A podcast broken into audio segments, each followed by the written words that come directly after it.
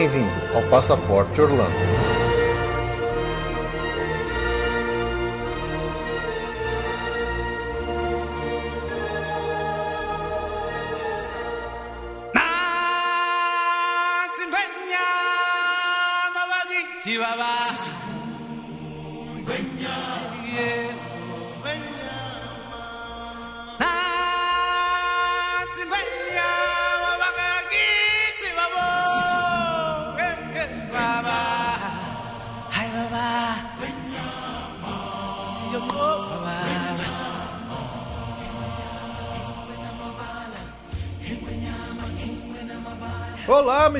Bem-vindos a mais um episódio do Passaporte Orlando. Eu sou o Felipe. E eu sou a Ju. Estamos aqui de novo para mais um episódio, aguardadíssimo episódio, falando sobre um parque. Um parque muito querido, né, Ju? Queridíssimo.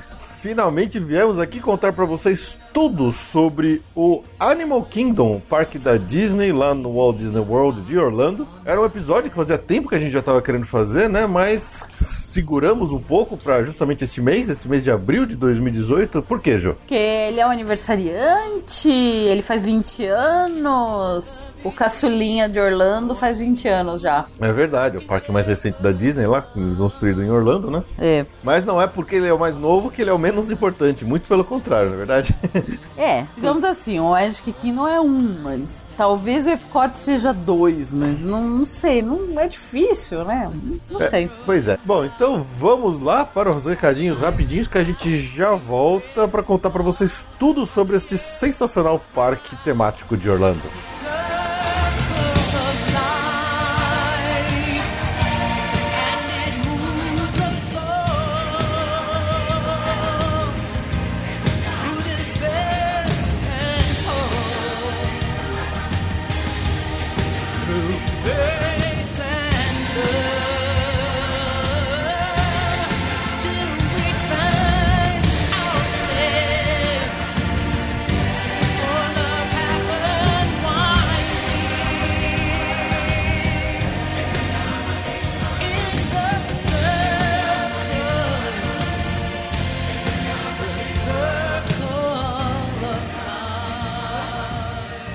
Mais uma vez, lembrando a todos que quiserem entrar em contato com a gente, mande um e-mail para podcast.passaporteorlando.com.br para mandar sua notícia, crítica, sugestão ou o que mais quiser para contar sua história. E mais uma vez lembrando que este aqui é o episódio número 97, ou seja, estamos muito perto aí na contagem regressiva para o nosso episódio número 100. Então eu queria pedir para quem tiver aí um interesse e quiser mandar uma mensagem de áudio para nós, pode gravar aí no seu celular mesmo e só encaminha para nós aqui no nosso e-mail, que é podcast.passaporteorlando.com.br. Pode você falar o que quiser, o que, que você gosta, por que, que você gosta de Orlando, o que, que você gosta do Passaporte Orlando, o que, que você não gosta da gente. E aí a gente usa lá no, no episódio 100 esses áudios de vocês como as nossas vírgulas sonoras do episódio. Beleza? Como a gente até já fez lá no episódio 50. Para quem não lembra, volta lá, ouve que é, eu vou entender mais ou menos o que, o que eu tô pedindo para vocês agora. Além disso, se entrar lá no nosso site, passaporteorlando.com.br, vocês vão encontrar lá os links para os nossos parceiros para comprar chip de celular da EasySim para você usar nas suas viagens, para você comprar seu carro da Rent Cars, entre outras coisas mais. E também lembre sempre de curtir as nossas redes sociais, principalmente Facebook, Twitter e Instagram, onde a gente acaba sempre que possível, sempre que disponível, a gente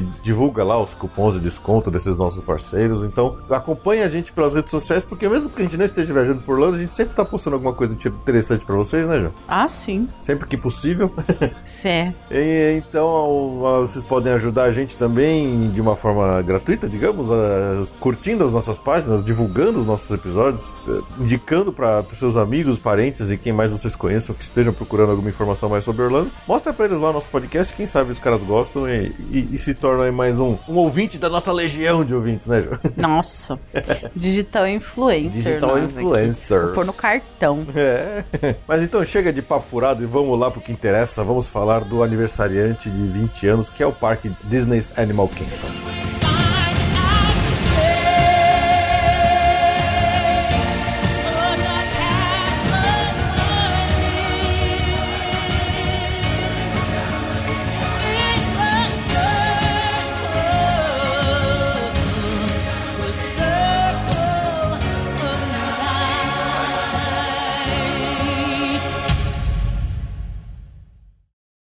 Bamba yetu yulie mbinguni. Jina lako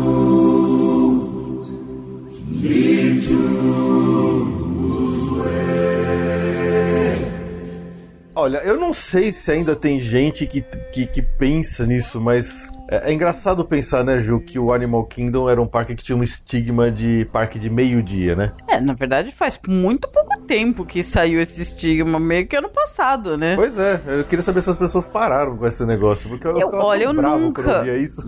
Mas é, o, isso aí é uma coisa que era boa pra gente e era real no quando você tava lá no parque, você via isso, né? brasileiro vai para lá de vez em quando, quer sugar cada minuto. A gente nunca fez ser um parque de meio-dia. Nunca a gente saiu do Animal Kingdom antes de acabar. Mas a gente viu, né, hordas de, de turistas indo embora por volta de duas e meia, três da tarde. Eu lembro daquela, de uma marcha, a gente mudando de área ali no parque, e viu a marcha dos, do pessoal indo embora, né? Lembra? Sim, sim, isso antes de abrir, né? O, isso, é, isso nos primeiros anos, lá por 2009, 2010. Aquela marcha de gente indo embora do parque por volta de duas e meia da tarde era impressionante. Realmente era, impressionante. era uma coisa que, que acompanhou o parque muito tempo, né? Tá, não tinha muitas atrações, mas não, eu nunca achei que era um parque de meio-dia. Ainda mais que antes, né? Antes do ano passado, ele fechava cedo. Então,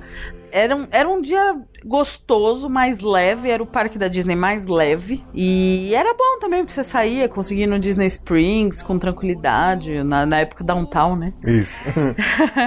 e, mas aí ano passado mudou tudo. Pois é. Bom, eu sempre que, que, estamos em Orlando e eu acordo num dia que a gente sabe que vai pro Animal Kingdom, eu não sei. Eu, é, um, é um dia que eu acordo mais feliz. É um parque que eu, eu, eu gosto muito dele em termos de clima. É, eu não sei explicar o porquê que é isso. Óbvio que todo dia em Orlando é um dia feliz, né? Sim. Mas o Animal Kingdom é sempre um dia especial, é sempre um dia diferente, é um dia que. E eu, eu acho que a própria estrutura do parque faz a gente se sentir desse jeito, talvez por causa de todo aquela arborismo. Ah, eu acho que isso tem a ver com a própria estrutura, né? Com o próprio design do parque, que. É ele, ele, ele, é muito gostoso de se estar passeando dentro dele, né? Eu sempre gostei, assim, é, isso que eu acabei de falar de ser um parque mais leve, eu sempre gostei muito do Animal Kingdom, eu sempre tive essa boa sensação de ir para o, de estar no caminho, a caminho do Animal Kingdom, exatamente por isso, eu acho. Todos os parques são bons, mas ele era um parque mais leve. Era, né? Era. Então eu gostava disso nele. Eu gostava de saber que era um dia mais tranquilo. Porque lá realmente você pega um, um Epcotão ou um Magic Kingdom lá. Você chega às nove da manhã e sai às onze, meia-noite, que você tá se arrastando. É bom, mas é pesado. E, pelo menos para mim, essa sensação boa do, do Animal Kingdom sempre teve muito nessa leveza. Mas acho que isso não, não é mais o caso, né? Se ah, a gente sim. falar de, de uma certa atração que. De um certo voo de passagem, né? Vamos chegar lá. ah, eu, eu, concordo com você, mas assim, quando eu, eu, falo que lá eu me sinto de uma forma bem. que eu me sinto bem quando eu tô lá, eu acho que é um pouco de culpa do próprio design do parque. Porque, vamos pensar, ele é o parque mais novo da Disney em Orlando, então ele pôde se beneficiar de todo um aprendizado que os Imagineers da Disney tiveram ao longo dos anos, enquanto construíram seus outros parques, até os outros parques fora dos Estados Unidos. Então ele, ele obviamente, ele, você percebe que quando você vai para Orlando, ele é o mais moderno dos quatro parques. A gente até falou, quando a gente falou um pouco do Epcot na época do, dos 35 anos de aniversário dele, que, que o World Showcase do Epcot, ele incentivou e motivou os novos Imagineers que vinham vindo ao longo dos anos. E o, o Joe Rohde, né, que é o, o, o Imagineer-chefe do projeto do Animal Kingdom, ele com certeza ele veio dessa leva de pessoas que foram inspiradas por tudo que o, a Disney tinha feito nos seus parques uh, nos anos 70 e 80, especialmente. E então a forma meio orgânica como o parque é projetado, como as atrações você não tem aquela filinha, aquela, aquela separação bem delineada entre uma outra, assim, parece que é tudo muito. É, é, tudo faz parte ali daquele ambiente. Eu acho que é isso que faz com que o Animal Kingdom seja, seja diferente, sabe? E, então. A, a, a, é, mas isso aí é meio casado com o tema do parque, sim, né? Sim, sim. E, e eu, isso que ele é Ser incrível, uma, né? As, por exemplo, a fila do Stuff to Be a Bug.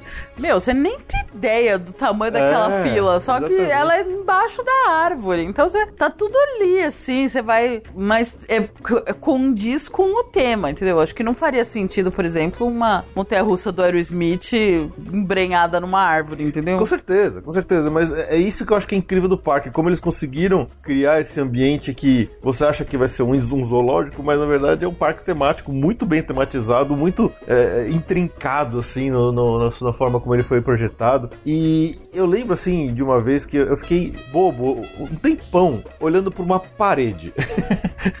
ali perto do Tusker House, ali perto daquele bar que tem na entrada do Tusker House, que é aquela área onde ali na- no, no meio da área da África, onde tem um palquinho que o pessoal fica. Sempre tem algum show ali acontecendo. Também tem um banheiro que é muito bem, muito movimentado ali, né? Nossa, terrível aquele banho. E eu tava simplesmente ali sentado esperando a Ju, então a gente tava junto, sentado ali, dando uma, uma descansada, assim. E eu comecei a olhar pras fachadas dos prédios que tem ali em volta. E, cara, pra quem mora no Brasil, já passou por um bairro que seja um pouco mais simples, um pouco mais pobre até, você vê aquelas paredes meio caídas, aquele gato de eletricidade, onde o cara roubou um fio do, do cara do lado, assim. E eles conseguiram fazer esse tipo de decoração, que obviamente é proposital, mas de uma forma que ficou tão real e tão intrincada ali a decoração do ambiente que você passa por aquilo sem perceber. Eu acho que quando você passa por uma decoração dessa tipo, né, imitando uma coisa real, quando você nem percebe, porque é uma coisa que é tão parte do seu dia a dia, é porque tá bem feito, sabe?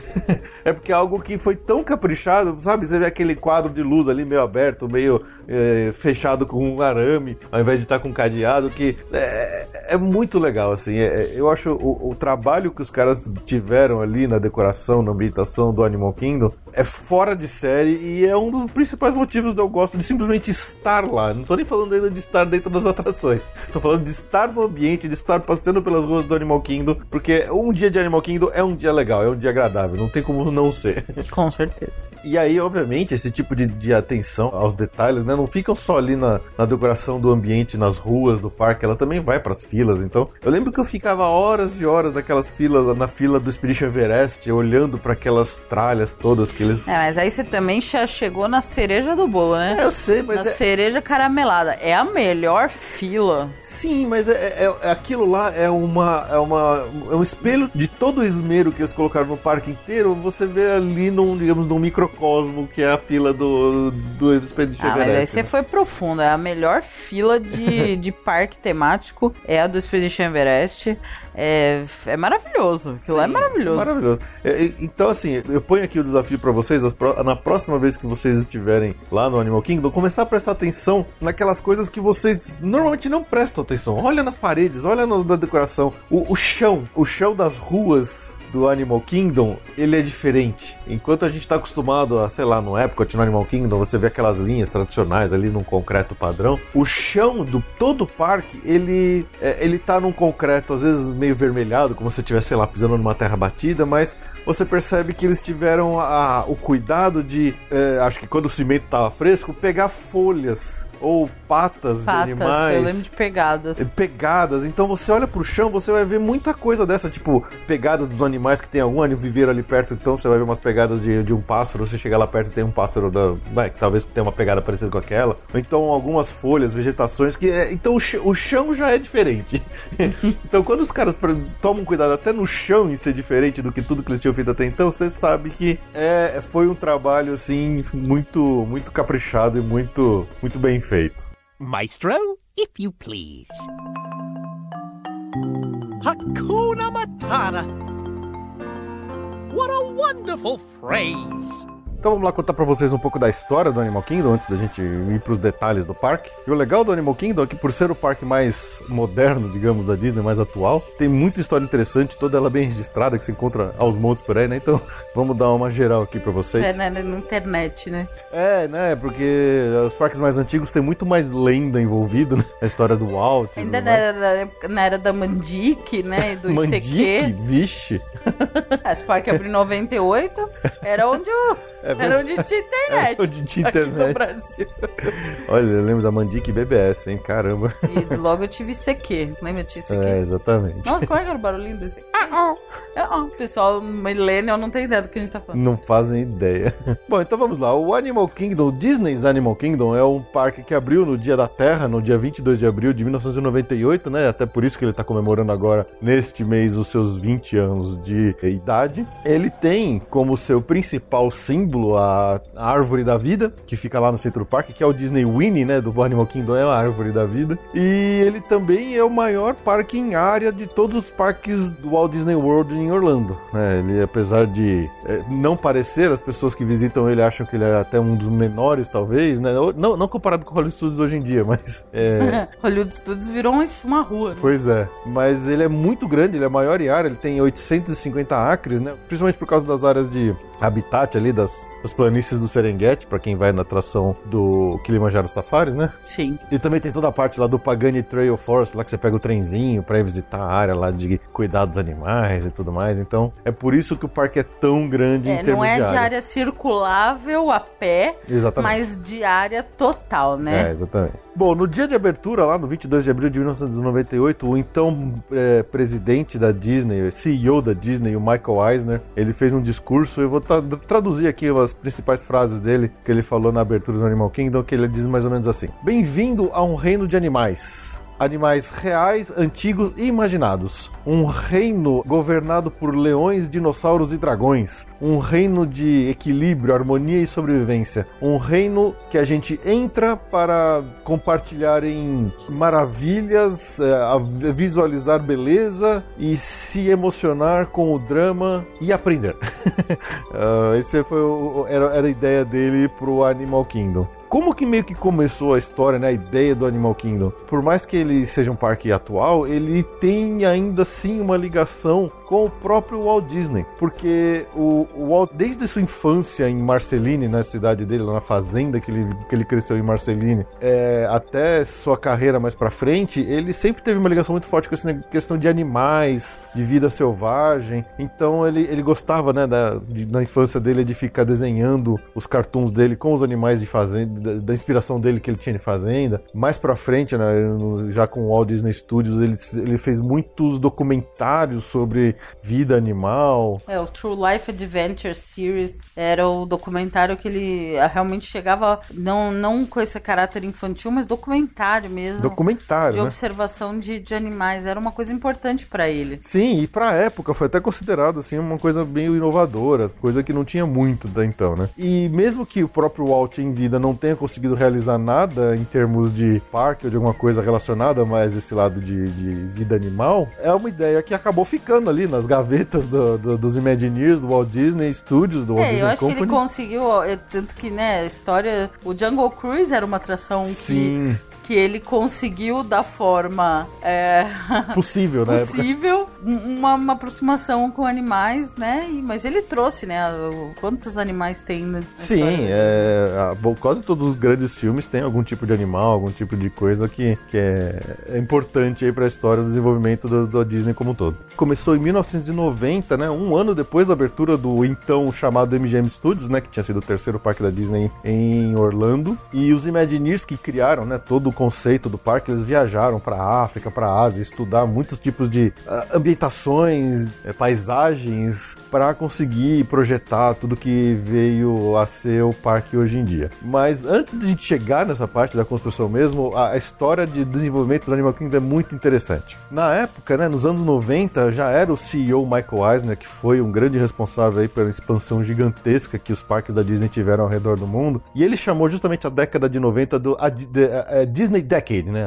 A, década da Disney. E quando ele anunciou, né, uma, uma expansão sem precedentes de todos os parques temáticos da Disney ao redor do mundo. E ele tinha uma visão muito, muito particular para a Flórida, para todo o desenvolvimento que teria que ter ali no Walt Disney World. E por que que ele dizia isso, né? Que lá no Walt Disney World já tinha um, um parque de estúdio de cinema, eles já tinham um aquário, né, maior do que o do próprio SeaWorld lá no Epcot. E o que a única coisa que eles não tinham ali na, no Walt Disney World era um parque com animais vivos, né? E com rides mais assim intensos porque era justamente o que ele queria para competir com o Busch Gardens. Olha só que interessante. Que engraçado. É, o Busch Gardens, a gente falou bastante dele já no podcast, tem um episódio inteiro sobre Busch Gardens, que ele, ele é muito antigo lá na Flórida, ele, ele, ele precede até a própria instalação do, do Disney na, na, na Flórida, e ele tinha essa obsessão em, em, em criar dentro do Walt Disney World uma, uma competição para todas as outras atrações que já existiam lá para que as pessoas ficassem só na Disney. O Michael Eisner era meio maluco, mas ele, ele era muito interessante. Maluco nada. Só quanto mais tempo na Disney, mais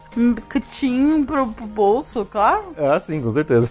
Faz todo sentido. Então ele veio com a ideia, né, de que o quarto parque que seria instalado lá no Walt Disney World seria centrado ao redor de, de animais, animais vivos, habitats e tudo mais. Mas na época foi até difícil, né, para que eles conseguissem convencer os, os críticos do que, que o conceito era viável como um parque temático para que ele fosse substancialmente diferente de um zoológico, né? As pessoas tinham medo, ah, é só um zoológico, por que, que eu vou no zoológico na Disney que é diferente de tudo? O, o Imagineer, que foi o cara, o grande responsável pelo Animal Kingdom em todo o seu projeto, eh, em todo o seu desenvolvimento, inclusive ele, ele apareceu bastante aí no ano passado na divulgação da Pandora, porque ele estava envolvido também né, nessa parte, né? Era o Joe Rohde, a gente falou bastante dele aqui, acho que dentre os nomes dos Imagineers atuais, ele é o mais famoso. É o maluco do brincão. É, se você ver os vídeos, ele tem, ele é meio riponga, ele tem um- uma orelha cheia de brinco que é pesado, ela fica toda esticada, caída assim, é meio, meio feio. Então, o, o Rhodey conseguiu convencer ali os o board, né, Conselho. o conselho, né, da ideia do, do Animal Kingdom que ele tinha em mente, quando ele na, na reunião ele apresentou para eles todas as especificações, os designs, os, os projetos, os conceitos do, principalmente da Tree of Life, né, que é o, o- a peça central do parque, o, o Winnie, né, do parque, que é o que o Disney chamava esse- essa peça central que chama a atenção das pessoas quando tá no parque, é, mostrando desenhos com muita folhagem, não sei o quê. E aí Disney, o pessoal disse que de repente, né, enquanto ele tava falando, a, a porta dos fundos da sala de reuniões abriu bem devagarinho e entrou um puta de um tigre siberiano gigantesco e subiu em cima da mesa. e aí essa que era a ideia dele, né? Ele, ele aí, de repente, obviamente, né? Todos engravatados ficaram se, se cagando de medo daquele baita tigre. E aí ele sentou do lado do Michael Eisner, esse tigre.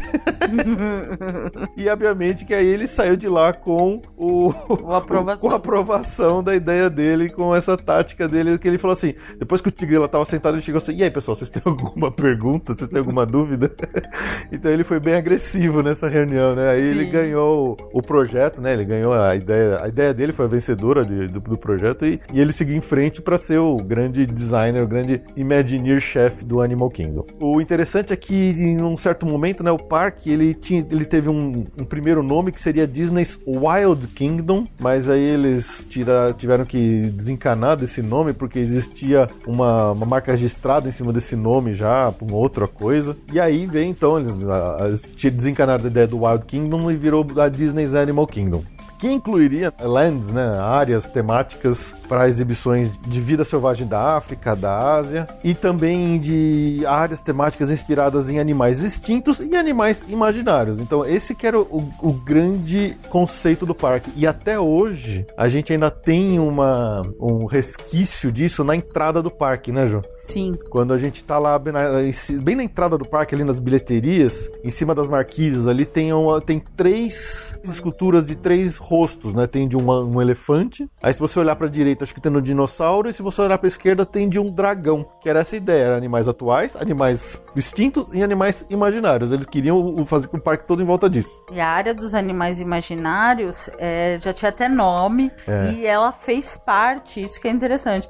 Ela já, ela ela estava totalmente desenvolvida e ela fez parte da divulgação do parque. Sim, sim. Chegou a participar, a entrar em comercial, em peças de publicidade, já anunciando essa área. Chamaria de Beastly Kingdom. Exatamente. A gente prometeu pra vocês que a gente um dia ia contar a história do Beastly Kingdom pra vocês. E aqui está, finalmente. Aqui está a história do Beastly Kingdom. E, e justamente a história do Beastly Kingdom ela é muito intrincada com todo o projeto do Animal Kingdom. Não tem como a gente falar do parque sem falar disso, né? Porque como é que, como é que aconteceu, né? É justamente isso que a Ju falou. Desde o começo, o Beastly Kingdom fazia parte do projeto original e, e quando eles divulgaram tudo, estavam lá as três coisas, né? Os, o Beastly Kingdom, a parte dos dinossauros e a parte dos animais atuais. Essa parte do Beastly Kingdom que era do, dos animais imaginários, ela iria incluir dragões, unicórnios, fadas, né, outras coisas meio malucas assim, até monstros do Lago Ness. A Nessie.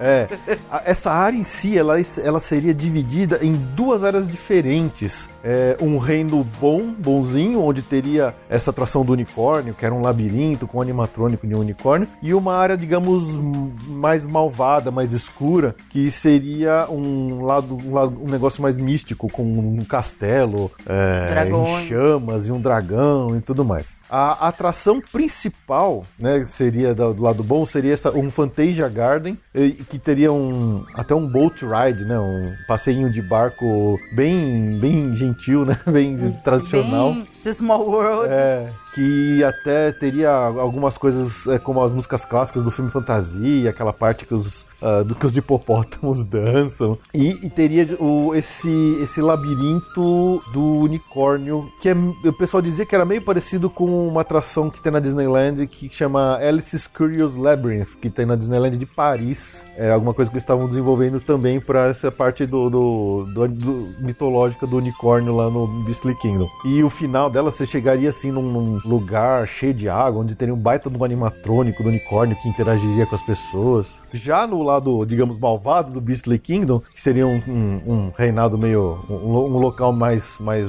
digamos, mal, é, teria todo um castelo gigante, meio queimado, meio destruído, cheio de caveira de ca- cavaleiros que tivessem lutado lá na tentativa de, de derrotar o dragão. E também seria o local de uma atração grande de uma montanha russa invertida, daquela que você vai com os pezinhos para baixo. Então essa montanha russa de alta velocidade eh, passearia pelo meio do castelo abandonado, cheio de corredores. E aí no final você encontraria com um baita de um dragão gigante, eh, mais ou menos do mesmo tamanho que a gente tem hoje lá o Yeti no Everest. Então seria um puta animatrônico de um dragão. O, o que, que é interessante dessa história toda, né? Que quando eh, os Imagineers começaram o projeto do parque, o que que os, no, no que que os Imagineers são bons? Em inventar coisas que não existem, na verdade. Então, o, o projeto todo do Animal Kingdom começou pelo Beastly Kingdoms, que é muito mais fácil. Falam para eles era muito mais fácil, ele era muito mais familiar inventar coisas míticas e le- lendárias do que lidar com animais reais. então, o projeto todo do Animal Kingdom começou pelo Beast- Beastly Kingdom. Claro, né? Animais reais, eles têm uma exigência muito, uma- muito diferente, realmente, que não é veterinária, né? Uma exigência Exato. é, é, técnica, veterinária, é, é bem mais, é bem mais complexo mesmo. Pois é, então quer dizer, quando os caras já estavam lá com dois anos de planejamento, de projeto, é, eles já estavam com mais tipo, de 80% do, do projeto do, do Beastly Kingdom pronto, né? Aí o que aconteceu? Infelizmente, lá em 1994, quando ah, um ano antes de começar efetivamente a construção do, do parque, começaram a perceber que o custo, né, o custo de produção e o custo de desenvolvimento da parte do safari estava muito subestimado no projeto original deles e que o parque ia ficar muito mais caro do que eles imaginaram. Então, a, a parte principal que não poderia ser desfeita era justamente a parte dos animais existentes, a parte dos habitats, que, que seria mais a parte de zoológico. Então, por uma questão de custos, eles tiveram que fazer uma escolha pro lançamento do Animal Kingdom. Como a, a- a- área de animais existentes tinha que existir, então entre as duas áreas, de- a dos animais místicos ou a de animais extintos, eles precisavam escolher uma das duas para desenvolver e construir até a época da, da- realmente da abertura. E aí A o que gente já sabe quem dançou. Pois é, nessa a gente já sabe quem dançou. A parte da Dinoland USA, ela também sofreu um grande corte de, de orçamento, porque é, eles conseguiram, é, primeiro, uma parceria com o McDonald's. Então, a gente até falou aqui, quando a gente falou do destaque do mês da, da atração Dino, Dinosaur, que ela no começo dela ela tinha o patrocínio do McDonald's. Tinha um filme, o filme do dinossauro já estava em produção, ele iria sair no ano 2000. Então, Michael Eisner adorava ficar botando em parceria as coisas que abriam no parque com as coisas no cinema para uma meio que promover a outra. E eles conseguiram desenvolver o ride do Dinosaur baseado já numa atração que já era existente, que é a do Indiana Jones da Disneyland, o que barateou muito o custo da área da Dinoland USA como um todo, né? Então, para quem conhece o Animal Kingdom já foi lá, sabe que a Dinoland USA é uma área bem até simples, onde tem os rides mais antigos, um- uns, uns rides mais simples, tem a, A parte de Carnival. de Carnival, A né? cara de Carnival, então entende por que, que eles decidiram ir pro lado de. Não, desencana do Beastly Kingdom por enquanto. Vai ser mais fácil. É mais fácil a gente. É mais fácil e mais barato a gente de- viabilizar, a Dinoland. Exatamente. E falou, então aí o Beastly Kingdom ia ficar guardado, porque afinal de contas o projeto já estava tudo feito, para uma fase 2 de expansão do Animal Kingdom. Mas aí, para a abertura do parque em si, como eles tinham toda uma área dedicada ao que seria futuramente o Beastly Kingdom, eles ficaram com uma puta de uma área vazia sem saber o que fazer com esse pedaço do parque. Então eles decidiram fazer uma coisa temporária lá, que virou o, o então, né, o que o parque abriu com isso, que era o chamado Camp Mini Mickey, onde tinha uma área de meet and greet e é onde originalmente ficava o Festival of the Lion King, que também foi uma atração que eles colocaram lá, como uma coisa temporária, que foi um- uma reutilização da parada do Rei Leão que tinha na Disneyland, que tinha sido desmontada na Disneyland e foi colocada pra lá pra isso, né? Então aqueles quatro carros que a gente tem hoje no Festival of Lion King são, foram reaproveitados da parada que era e que já Os existia na caras Disneyland. miraram no que viram e acertaram no que não Você vê viram, que coisa, né? Pois é. Os caras criaram, do, meio sem querer, no Improvisation, o melhor show de parque temático do, da Disney, né? Uhum. Foi no... Os caras miraram no que viram e acertaram no que não viram. É engraçado isso. É. E vocês, obviamente, essa área é hoje que está o Avatar, É, né? exatamente. O festival do Lion King saiu de lá, foi pra África, né? Que é onde ela nunca. Que nunca. é. Na verdade, aquela, aquela área do Camp Mickey e Minnie, mesmo quem não sabia a história, dava pra sentir que tinha alguma coisa errada ali. Era, era uma, você dava pra ver que era um negócio muito Era improvisado, né? muito improvisado e era afastado. Dava pra ver que tinha algum problema naquela situação toda, que tinha alguma coisa errada, que não tava realmente era uma era uma entrada digna de uma outra área e Sim. não era e lá tinha umas uns quiosquinhos pra conhecer os personagens sem ambientação, uma coisa meio bem mal mal ajambrada. ajambrada. E o festival do Rei Leão lá sozinho, né? É, ele não fazia muito sentido aquele lugar Realmente tava na cara que tinha alguma coisa Uhum. errada ali. Bom, e aí os planos né, do Animal Kingdom foram oficialmente a- anunciados para o público em 1995, quando começou efetivamente a construção do parque. E com o, o- todo o material né, de divulgação incluía ainda o futuro Beastly Kingdom. Quer dizer, eles não tinham desistido ainda da história do Beastly Kingdom. e quando o parque abriu, ele tinha um ride, uma, uma atraçãozinha que ela não existe mais hoje, que era um passeio de barco por aqueles rios que a gente passa por cima desse rio numas pontes lá no, no parque hoje. E, e tinha meio que uma prévia, tinha uns pedaços ali onde tinha um, o que parecia ser uma batalha, uns esqueletos de, de, de cavaleiros. Meio que assim, dando um preview do que veria ser o, Beastly Kingdom. Só que o pessoal simplesmente odiou esse ride, falou que é, essa parte de, de esqueletos não tinha nada a ver com Disney, era um negócio meio. é, sei lá, não, não pegou bem com a galera aí.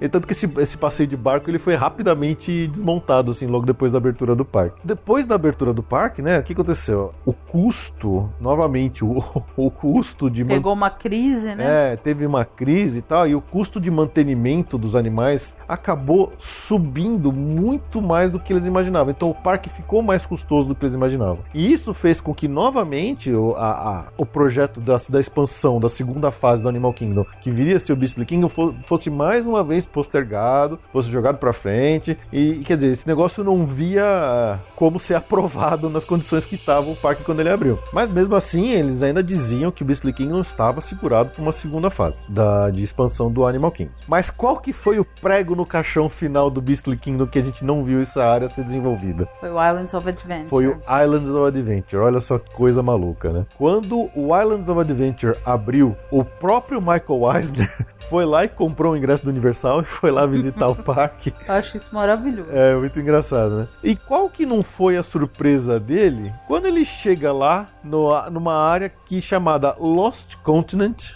e ele viu basicamente uma versão de tudo que tinha sido projetado pro Beastly Kingdom lá. Então, pra vocês terem uma ideia, né? Porque hoje também o, o Island of Adventure, essa área foi muito modificada por causa do Harry Potter. Então, ou- ou talvez quem tenha ido nos últimos vai, cinco anos não conheça exatamente como começou o, o Lost Continent lá no Island of Adventure. É, o que, que a gente pode fazer a comparação?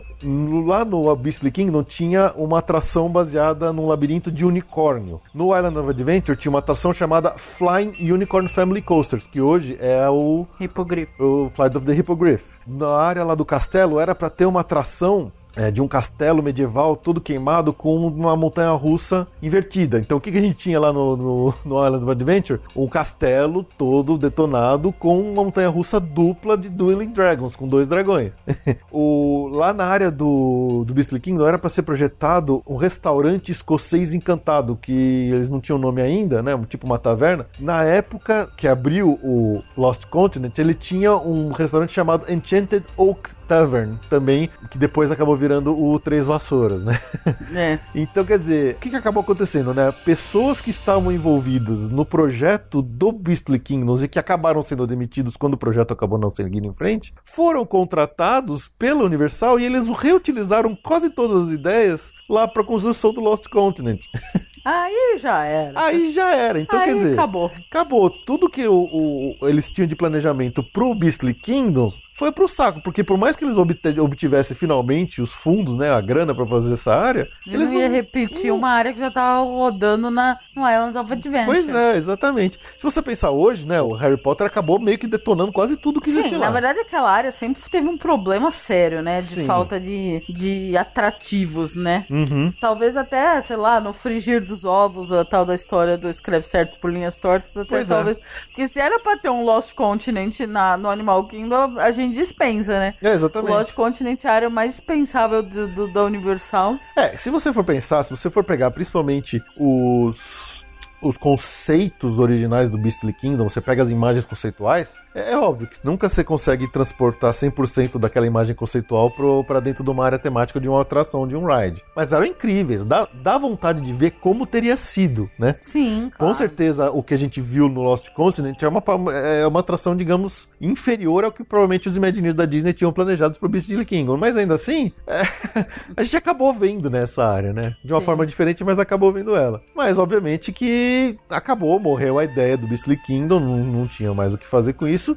E aquela área lá, todo aquele canto do Camp Mini Mickey, acabou ficando lá, o que era pra ser temporário, né? Ficou por praticamente 15 anos Até a abertura do Avatar, até o anúncio do Avatar. até o anúncio do Avatar, que aconteceu em 2014. Na verdade, a construção começou em 2014, eles anunciaram antes, né? Que finalmente aquela área seria utilizada para alguma coisa nova, original e tudo mais. No, no Animal Kingdom, o que, que eles fizeram? Porque eles tinham planejado uma montanha russa para a área do Beastly Kingdom, então, como uma alternativa, né? Já que, já, já que não iam poder fazer mais, foi quando se projetaram, a ideia veio da, de fazer a Expedition Everest, que ela acabou abrindo em 2006, né? Bastante tempo Nossa, depois. pensa que antes do, de 2006 não tinha Expedition Não tinha Everest. Expedition Everest. Realmente, cara. esse é aquilo que a gente falou do parque de meio-dia. É o meio, sem a Expedition Everest, aí é um parque de meio-dia, é. com certeza, né? Pois é. E, e, e eu acho que mais uma vez é a história do escrever certos por linhas tortas, né?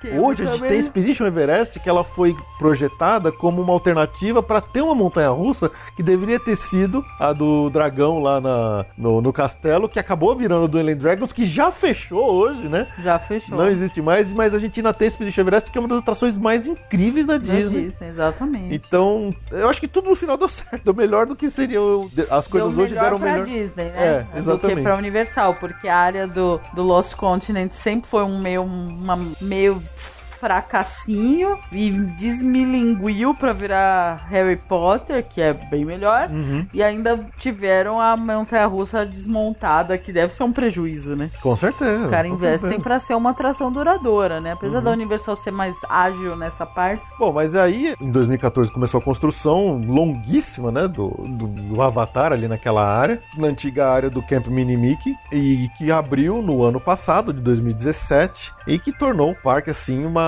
deu uma outra cara pro parque, deu uma outra vida pro parque, né, ele até ficou mais longo, uma coisa que a gente até falou no começo desse episódio, o parque, ele tinha uma, uma- um ranço de um parque de meio-dia, talvez pensar pelo começo da vida dele, né, Não, que- sempre, sem o Everest, eu- aí tudo bem, É, né? concordo. Do mesmo jeito que o Epcot carregou, carrega até hoje ainda na mente de algumas pessoas que não conhecem direito a história dele, o- De ser um parque de ser chato, um parque né? chato, mas é porque às vezes o pessoal não. não Muito educativo, Não- muito não- TV Cultura. é, TV Cultura. que o pessoal não conhece conhece, não estudou, não aprendeu direito, que fica com aquela ideia de que ouviu há 20 anos atrás, o Animal Kingdom carregava até pelo menos a abertura do, do Avatar esse ranço de um parque de meio-dia, coisa que a gente nunca fez, a gente sempre fez no dia inteiro, né? Sim. Dali pra frente a história é toda nova e vocês estão acompanhando aí, sabem muito bem que, que o parque não para de se desenvolver, a gente não tem é, nenhuma notícia do futuro próximo de alguma coisa nova que vai acontecer lá, a não ser rumores. Tem gente que diz tem rumores aí que a área do Dino Land pode ser tematizada de Indiana Jones. Eu acho muito difícil, mas Na verdade, agora a Disney tá focada nos outros três, né? Nos outros Eu- três, Porque o, o Animal Kingdom ganhou o foco e também tá com. É, eles não precisam se preocupar agora com o Animal Kingdom mesmo. Não, não precisa. Ó, tá com o show noturno que nunca teve, ah, tá, tá com a área do Avatar, continua com a Expedition Everest que é maravilhosa, o Kilimanjaro, que já é uma a ticket attraction. É, Então já tá muito bem. Eles não vão mexer tão cedo no, no Animal Kingdom e nem precisa mesmo. nem precisa, o parque Agora tá eles estão vendo os certinho. Três. Os três, o, o, o Bola da Vez, que é o Hollywood Studios, Hollywood e os Studios. aniversariantes futuros de datas importantes, que é o Epcot e É, o, e o Que é de Magic 40 e Kingdom. 50 anos, mais precisamente, no mesmo ano, né? No Os dois fazem ano. aniversário no mesmo ano. Então, ó, o Animal Kingdom é, é isso aí. Esse, esse nosso programa aqui vai ser bem duradouro, vai, pelo ele, menos. Ele não vai ser tão. não vai defasar tão rápido. Acho que não. Muda um meet and greet daqui, uma É. paradinha, um sorvetinho. Aquelas notícias importantes que às vezes a gente dá aqui, que o sorvete parou de ser vendido e etc. Maestro, if you please. Hakuna Matata. What a wonderful phrase. Bom, então agora, né, vamos, já que a gente contou pra vocês toda a história do parque, vamos passar área a área, atração a atração, pra contar pra vocês tudo que tem lá, tudo que tem pra ver no Animal Kingdom e que não é pouca coisa. Bom, então a gente chega pelo parque, na entrada principal dele, onde logo depois dos guichês ali das catracas, a gente vai pra uma área chamada Oasis. É interessante que essa área ali também tem uma catraca pra você sair pra ir no Rainforest Café, que tem o Rainforest Café que tem lá no parque, ele fica tecnicamente fora do parque, né? Ele é uma saída, né? Ele é um Você anexo. consegue, ele, você consegue entrar pelo, pelo Rainforest de dentro do parque, de fora do parque e sair ou entrar pelo Rainforest. Pelo Rainforest, né? Então ele é- você pode, inclusive, almoçar no Rainforest e voltar pro parque. Sem problema. né? Sem problemas. Ele realmente é meio que um restaurante que faz parte do parque. Sim. E ele fica nesse pedacinho que chama Oasis. Essa entrada do, do Oasis, essa parte do Animal Kingdom, ela é muito interessante porque ela, ela te dá já um o sentido de aventura que acho que o parque quer despertar nas pessoas. Porque ela é uma- um matagal fechado com corredores meio que estreitos ali no meio É. de pedras e um monte de, de plantas. E já tem uns flamingos rosa. Isso, já tem ali umas habitats, já tem umas áreas ali de umas exibições de, de animais exóticos. E essa área esconde a árvore da vida. E ela exatamente, ela foi feita pra isso, ela foi feita pra esconder o Winnie. Você dali, você não tem ideia do que vai ser o parque, né? Até É. naquele momento. É muito legal isso. Se tá passando, são os corredores, você pode dividir metade pra cá, metade pra lá, passa ali pelos meios e tal. E aí, quando de repente você consegue, quando você sai dessa área, que você tá de cara ali com uma ponte, pum, você vê a árvore ali no fundo, a árvore da vida, e você tem aquele primeiro impacto de, putz, olha onde eu tô, sabe? Sim. É, é mais ou menos aquela mesma sensação do Magic Kingdom quando você tá entrando no parque, que você passou por aquela ponte embaixo da estação de trem e você Sai ali na sai praça. na praça e olha no fundo do teu castelo. É exatamente a mesma coisa que eles conseguiram despertar com essa entrada no Animal Kingdom. Você passa pelo meio desse mato, de repente, quando você sai lá no meio, você já vê aquela árvore, magnífica, porque aquela árvore é muito bonita, né? É linda. Eu acho que, tirando o castelo, que é um, é um ícone, assim, sem igual dos parques da Disney, a árvore, eu diria que é a segunda mais bonita. A bola do Epcot, é, é- ela é impressionante, mas ela não é bonita. Ela tem- Ela é um marco, É um mas marco. não pela beleza. A Exatamente. árvore da vida. Árvore- E o Hollywood Studios nem se fala, É, é. coitado. E a árvore da vida é muito bonita, ela é muito impressionante. E, e quando você vê ela de longe, você não, você não acha que ela é tão grande, né? É. É isso aqui é impressionante dela. Bom, e aí a gente vai atravessando, a gente chega no Discovery Island. Quando você É atravessa essa primeira ponte. centrão, né? É, uma ilha central. Vocês podem ver o mapa junto com a gente aqui no link, no, no post, né? Uhum. Pra, pra acompanhar o que a gente tá falando se você não conhece, tá? Como a maioria dos nossos ouvintes já conhece de cor salteado, já sabe o que a gente tá falando.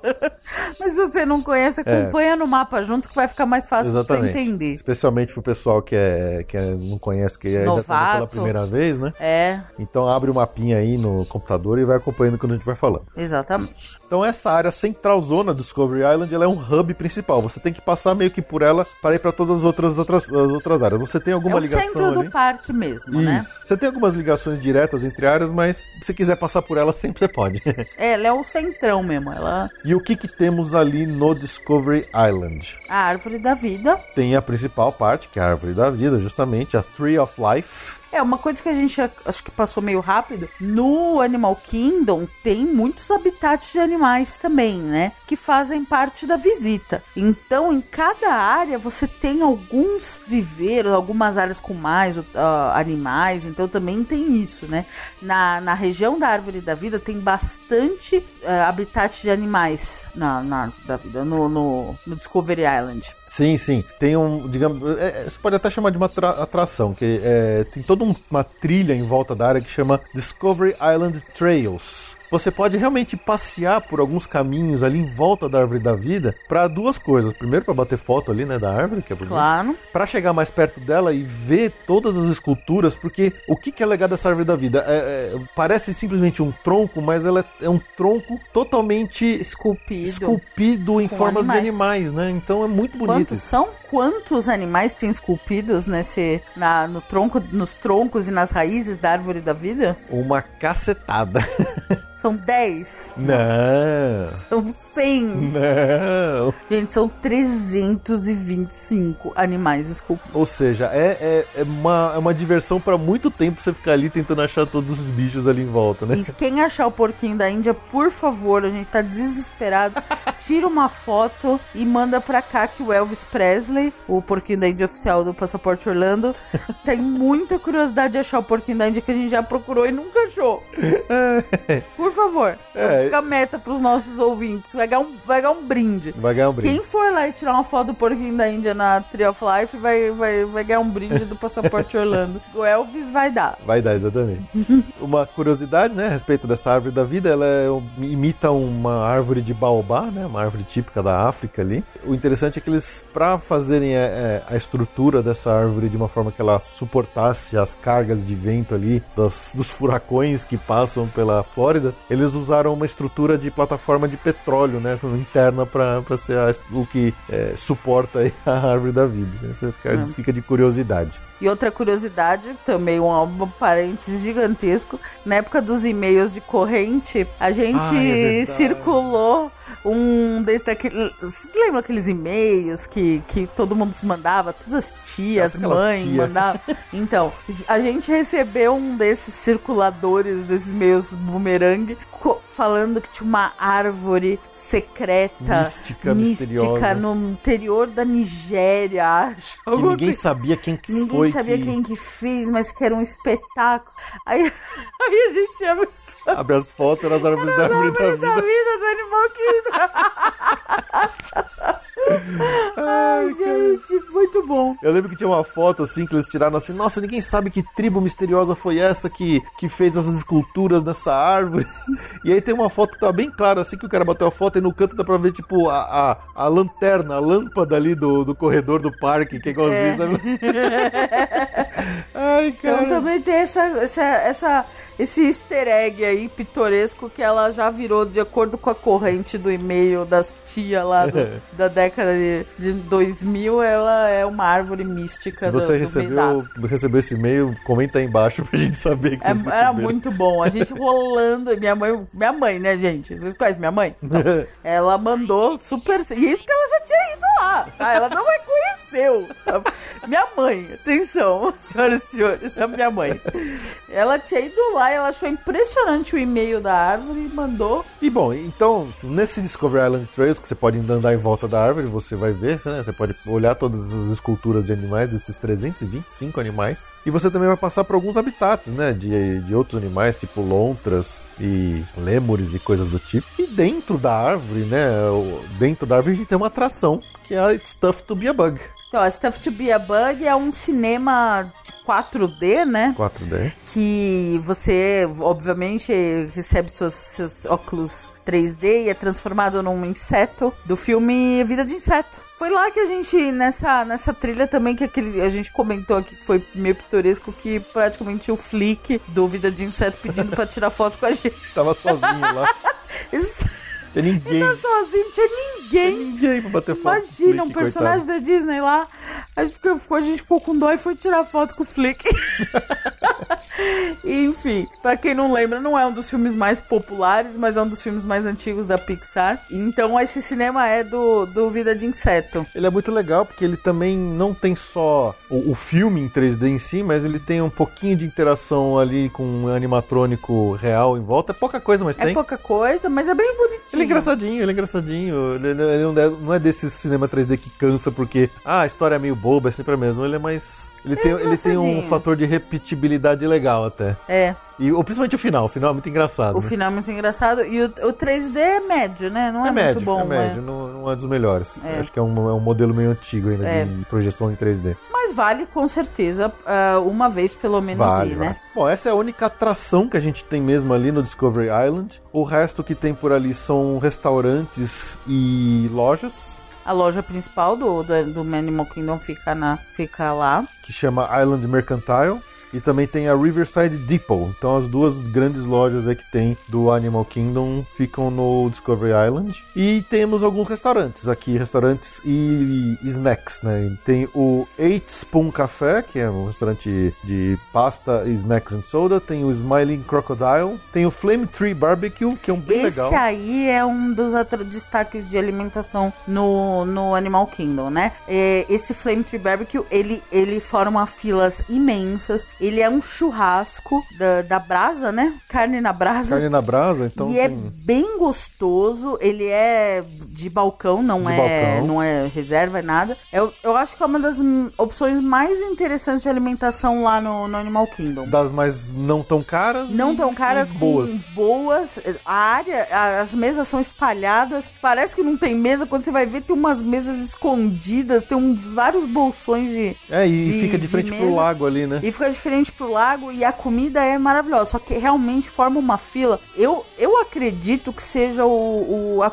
a- o restaurante favorito da maioria das- dos, dos visitantes. Assim, é o que você vê mais movimentação em volta. É uma fila imensa na hora do almoço. É, quando diz churrasco, é, é aquele churrasco americano. Então é ribs, Ribs. é chicken É frango. na brasa, frango na brasa, é Mas é saboroso. porco desfiado, um sanduíche de porco desfiado. Sanduíche de porco desfiado. Era bom pra Era caramba bom isso pra aí. caramba. Então é um Eu acho que ele é um recomendo. dos. Eu acho que ele é. Né, sim, não posso afirmar, mas é pra, do, de movimentação que a gente vê, acho que ele é um dos favoritos mesmo. Eu lá imagino da- que sim, Magic- eu acho do- que é mesmo. Do Animal Kingdom. Ali na Discovery Island, com certeza ele é. Além disso, tem o Isle of Java, que é de café. é, tem o Nomad Lounge, que tem coquetéis e cervejas. Tem o Pizzafari, né? É uma pizzinha de serviço de balcão. Esse Pizza Safari tava fechado ano passado. Tava fechado. O Creature Comforts, tem, que é uma Starbucks. O Terra Treats, que também são asinhas de frango, snacks e tudo mais. E tem o principal restaurante em termos de, de luxo, digamos, né? Que é o Tiffins. Que ele é um dos mais novos restaurantes lá do, do parque, que ele já é de alta cozinha e alto preço também. É o,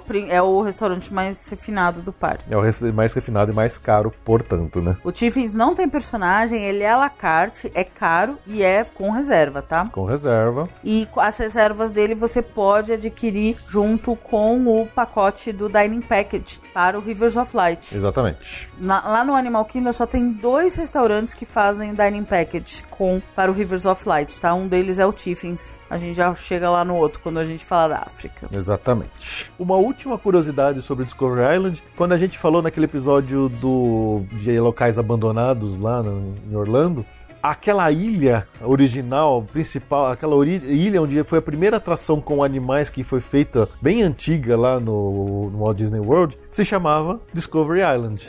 E a- a- o nome original da Discovery Island no Animal Kingdom era outro, e ele foi rebatizado em nome dessa Discovery Island. A gente imagina que quando foi fechado, os animais foram transportados para o Animal Kingdom, né? É. É o que a gente imagina, não tem confirmação sobre isso. Mas é, essa é uma última curiosidade sobre a Discovery Island aí. Maestro, if you please. Hakuna Matata. What a wonderful phrase. Ah, podemos seguir uma ordem aqui no sentido horário, né, do parque, para pegar todas Sim. as áreas temáticas que tem ao redor da Discovery Island. E a gente vai começar justamente pela área mais nova aqui, né, seguindo no sentido horário, a partir da entrada, que é justamente o Pandora The World of Avatar. O história a gente contou aqui dessa área, né? Que foi muitos anos uma área meio mal ajambrada e tal, que era o Camp Mickey e Minnie com o Rei Leão. E agora é a área novíssima do Mais disputada, né? Mais disputada, 200 minutos de fila no Flight of Passage. Então, só antes da gente começar a falar o que tem lá, é importante dizer isso, né? Quem for visitar hoje o Animal Kingdom, pra quem chegar cedo, e quando eu digo cedo, eu digo tipo 6 horas da manhã, pensando que o parque vai abrir às 9, já existe uma fila das pessoas que querem correr pra entrar no Flight of Passage que tem lá no, em Pandora. Sim. Então, o que que acontece? Existe uma fila pra quem já entra pela catraca, já passa lá pela entrada principal e já tem uma fila pra quem vai pegar pra esquerda ali no, no- na Discovery Island pra entrar em Pandora. Então o negócio ali tá disputado mesmo. Se você quer entrar mais tranquilo pra conhecer o parque, pra olhar não sei o que, você pode ter certeza que você vai ver uma baita de uma fila lá. então é isso que é importante ter em mente. Não, e vai pra fila, já faz um Flight of Passage. É, assim, é o, é o Fast Pass mais disputado hoje da Disney World do mundo. Do mundo. Então, assim, não, não tá fácil conseguir esse Fast Pass. Então, a, muita, a saída realmente tá sendo essa, assim. O pessoal tá chegando cedo, já forma essa fila. O parque tem aberto mais cedo até do que o horário oficial pra já ir acomodando, pra já dando vazão nesse povo pra fazer o Flight of Passage. Então a gente divulgou bastante, né? Falou bastante disso quando a área abriu ano passado. A gente falou bastante da área também quando a gente contou a nossa experiência lá no nosso relato de viagem. Mas vamos falar pra vocês com detalhes agora tudo que tem lá no Pandora do World of Avatar. É uma área temática totalmente baseada no filme Avatar. Avatar, do James Cameron, que até hoje é o filme de maior bilheteria mundial, né? Sim. É o campeão número um. O filme é baseado todo num planeta que chama Pandora, onde você tem uma raça chamada de Navi, que são uns, uns seres, uns smurfão azul gigantesco. Os caras têm metros. tipo 3 metros de altura, eles são bem maiores do que a gente. E essa área temática do de Pandora, ela é, é muito caprichado o que eles fizeram lá em termos de ambientação, em termos até de storytelling. Os Imagineers gostam de construir um storytelling da, de uma área temática baseado em detalhes que você enxerga nela. E eles fizeram isso muito bem lá no, no Pandora. Pra começar, a história da área é que você não está num parque da Disney. Exatamente. Você foi, foi levado pela. Como é que é o nome? Ace, Alpha Ace. Centauri Expeditions. Pra fora da Disney pra visitar o planeta. Exatamente. Então. Tudo lá, assim, a gente comentou, né, já. Quando você tá indo pra área de Pandora, você para de existir o, som da Disney. Exatamente. Para, realmente, ele, ele quer que você tenha essa sensação de estar fora. E É. lá não tem. Até a etiqueta de, de funcionário é. É. diferente. Não tem o Mickey. É muito interessante isso. O logo que eles criaram próprio, a coisa é parecida Parece, pra parece. remeter ao Mickey, mas não é o Mickey. O logo da Ace é diferente, lembra, mas não é o Mickey. Exatamente, eles não, não é Disney, é, é, outro lugar, é, é demais. Você tá atravessando a ponte que separa o Discovery Island de Pandora. É, é, é impressionante como você vai ouvindo o som ambiente mudando. Ao mesmo tempo que o chão vai mudando, né? O muro ali vai mudando, tudo vai mudando, a vegetação. Você realmente se sente como se tivesse sido transportado para um ambiente totalmente diferente. E quando você está em Pandora, você não enxerga mais nada do resto do parque. Mais nada. Você não enxerga a árvore da vida, você não enxerga nada. Não É, enxerga você nada. tá lá, você tá no outro mundo. Tanto que lá os cast members, né, como a gente falou, a tagzinho deles é da, é da Ace, não é da Disney. Não era Disney, não é Disney, Não é gente. Disney. O, Impressionante. os totemzinhos do, do Fast Pass de, de, de, de bater com a Magic Band, do seu ingresso lá, que normalmente teria o Mickey que acende, não é lá, é o logo da Ace. Tudo é Ace, você não está mais dentro da Disney. É, É. muito impressionante isso. Você tá, né, viajando pra Pandora com essa empresa. E aí. quando você conversa com os cast members, eles, eles falam com você como se você estivesse em outro planeta. Eles não falam assim, ah, Quando você voltar pra Terra, Quando você né? voltar pra terra, você pega a sua direita, né? Você não fala, É. ah, não, pega aquela ponte e volta pra lá. É muito É. legal isso. E qual que é o storytelling da área como um todo ali, assim, de uma forma geral? É, pra quem não sabe, né, o filme do James Cameron, ele pretendia lançar, ele ainda tá cada vez mais adiado, mas ele pretende lançar ainda pelo menos mais quatro filmes de, de Pandora. Não De exagero, Avatar. cá entre nós, né? Pois é. E essa área do, do, de Pandora, do Animal Kingdom, ela é no futuro do que a gente viu nesse filme, no, no filme único existente até hoje. É como se fosse, sei lá, depois do terceiro ou quarto filme, uma coisa bem pra frente, né? Então você vai enxergar aquelas pedras flutuantes, que é fantástico, é o ponto central da área temática ali, que não tem como você não ver isso, né? Sim. É impressionante, é realmente impressionante o que eles fizeram ali. Quando você olha pra cima, você vê aquele monte de detalhes, você vê alguns morcegos es- escondidos numas rachaduras, você vê cachoeira caindo no meio delas, aquele monte de mato, de árvores assim intrincadas nas pedras. É impressionante, é de cair o queixo aquele, aquelas montanhas flutuantes ali no meio da área. É também que é o chamado de o, o Vale de Moara. E toda. Eles trabalharam muito essa parte de vegetação exótica, plantas exóticas, pra realmente parecer outro planeta. É, exatamente. E ela- Lembrando que Avatar é um filme naturebésimo, né? Exatamente. E, e a área vai muito nisso, até alimentação, né? Sim. Então é, é, essa, essa coisa realmente é. É, e, e a vegetação, por mais que ela seja, digamos, criada ali artificialmente, ela tá tão bem intrincada com plantas naturais que, que você não consegue enxergar exatamente qual que é, qual que é falsa, qual que é criação, né? Qual que é uma alien... é, aquela flora alienígena ela é tão real que você acredita naquilo que você tá vendo. Sim. Isso que é muito impressionante da área. Então, por que que a gente sabe que essa área foi criada no futuro? Porque você vê muitas ruínas ali, né? Ruínas até bem antigas. Você vê partes enferrujadas, você vê é, Na saída, principalmente da atração, né? isso. É um corredor. Se parece que tá num- andando num lugar velho, só que o negócio tem seis meses de abertura. E é, é é incrivelmente bem feito, é incrivelmente bem feito. Você vai enxergar lá na área, quem olhar com atenção, você vai enxergar duas indicações diferentes. Vai- você vai encontrar algumas letras nas áreas de ruína, escrito RDA, que é a Research Development Administration, que era a empresa de mineração original do primeiro filme. É o nome daquela empresa. Então, tudo que é ruína, tudo que é antigo, tudo que é enferrujado, tudo que tá caído aos pedaços, vai ter esse logo da RDA. Mas você vai encontrar algumas partes novas, principalmente luminárias, coisas assim, como se tivesse chegado uma, uma nova coisa, uma nova empresa ali, que é justamente a ACE, né, a Alpha Centauri Expeditions, que é a empresa que leva nós para visitarmos o planeta. E tudo que dá- tem logo da ACE tá novinho, tá brilhante, tá assim. Então eles tomaram esse cuidado de mostrar que é, existia aquela empresa lá, a RDA, que ela sumiu, fugiu, deixou tudo cair nos pedaços, e a Ace chegou para readministrar o ambiente e tudo que eles fizeram lá tá novinho, tá brilhando. Isso é, é- é impressionante esse storytelling da isso que a gente fala que é o storytelling da área, que ele te conta uma história sem precisar obrigatoriamente pegar na sua mão e te levar para ver um filme, sabe? E é coisa para que assim é, é, é o que eu digo de você ir num parque e você observar os detalhes e, a- e- e entender o que os caras fizeram ali. Não é simplesmente correr de uma atração para outra, é parar e olhar. Eu, eu acho muito legal isso como os Imagineers trabalham esse tipo de coisa.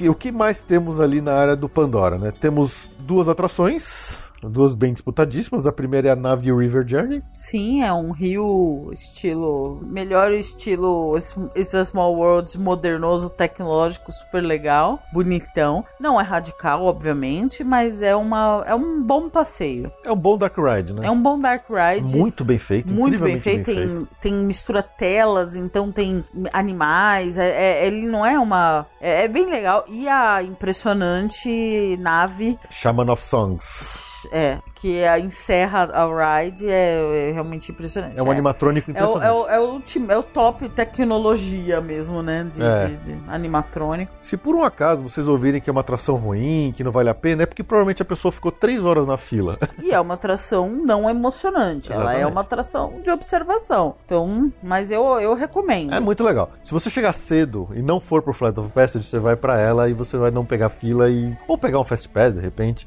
Olha, talvez a melhor coisa, a gente chegou cedo e conseguiu fazer duas vezes ela sem nenhuma fila, zero fila, ainda dava pra entrar no Flight of Passage. A fila é. tava no mesmo ponto. Exatamente. Então, pode Bom, ser uma boa. E a segunda atração, que é a atração mais disputada hoje de toda A Orlando, tapa, a tapa é a Flight of Passage, que é realmente ela é sensacional, assim. O hype dela, antes da gente ir lá na primeira vez, o hype tava tão alto que eu, eu, eu duvidava que, Ia, que valer, ela ia, ia bater. ia bater, né? Que ela ia conseguir é, fazer jus fazer ao... jus a todo o hype que, eu- que a gente tava vendo em cima dela. E, meu, ela faz, cara. Ela faz. É- é essa atração, ela é inacreditável. Você vê que é realmente a fusão da mente criativa dos Imagineers com o- a maluquice do James Cameron em termos de perfeição, em busca de perfeição.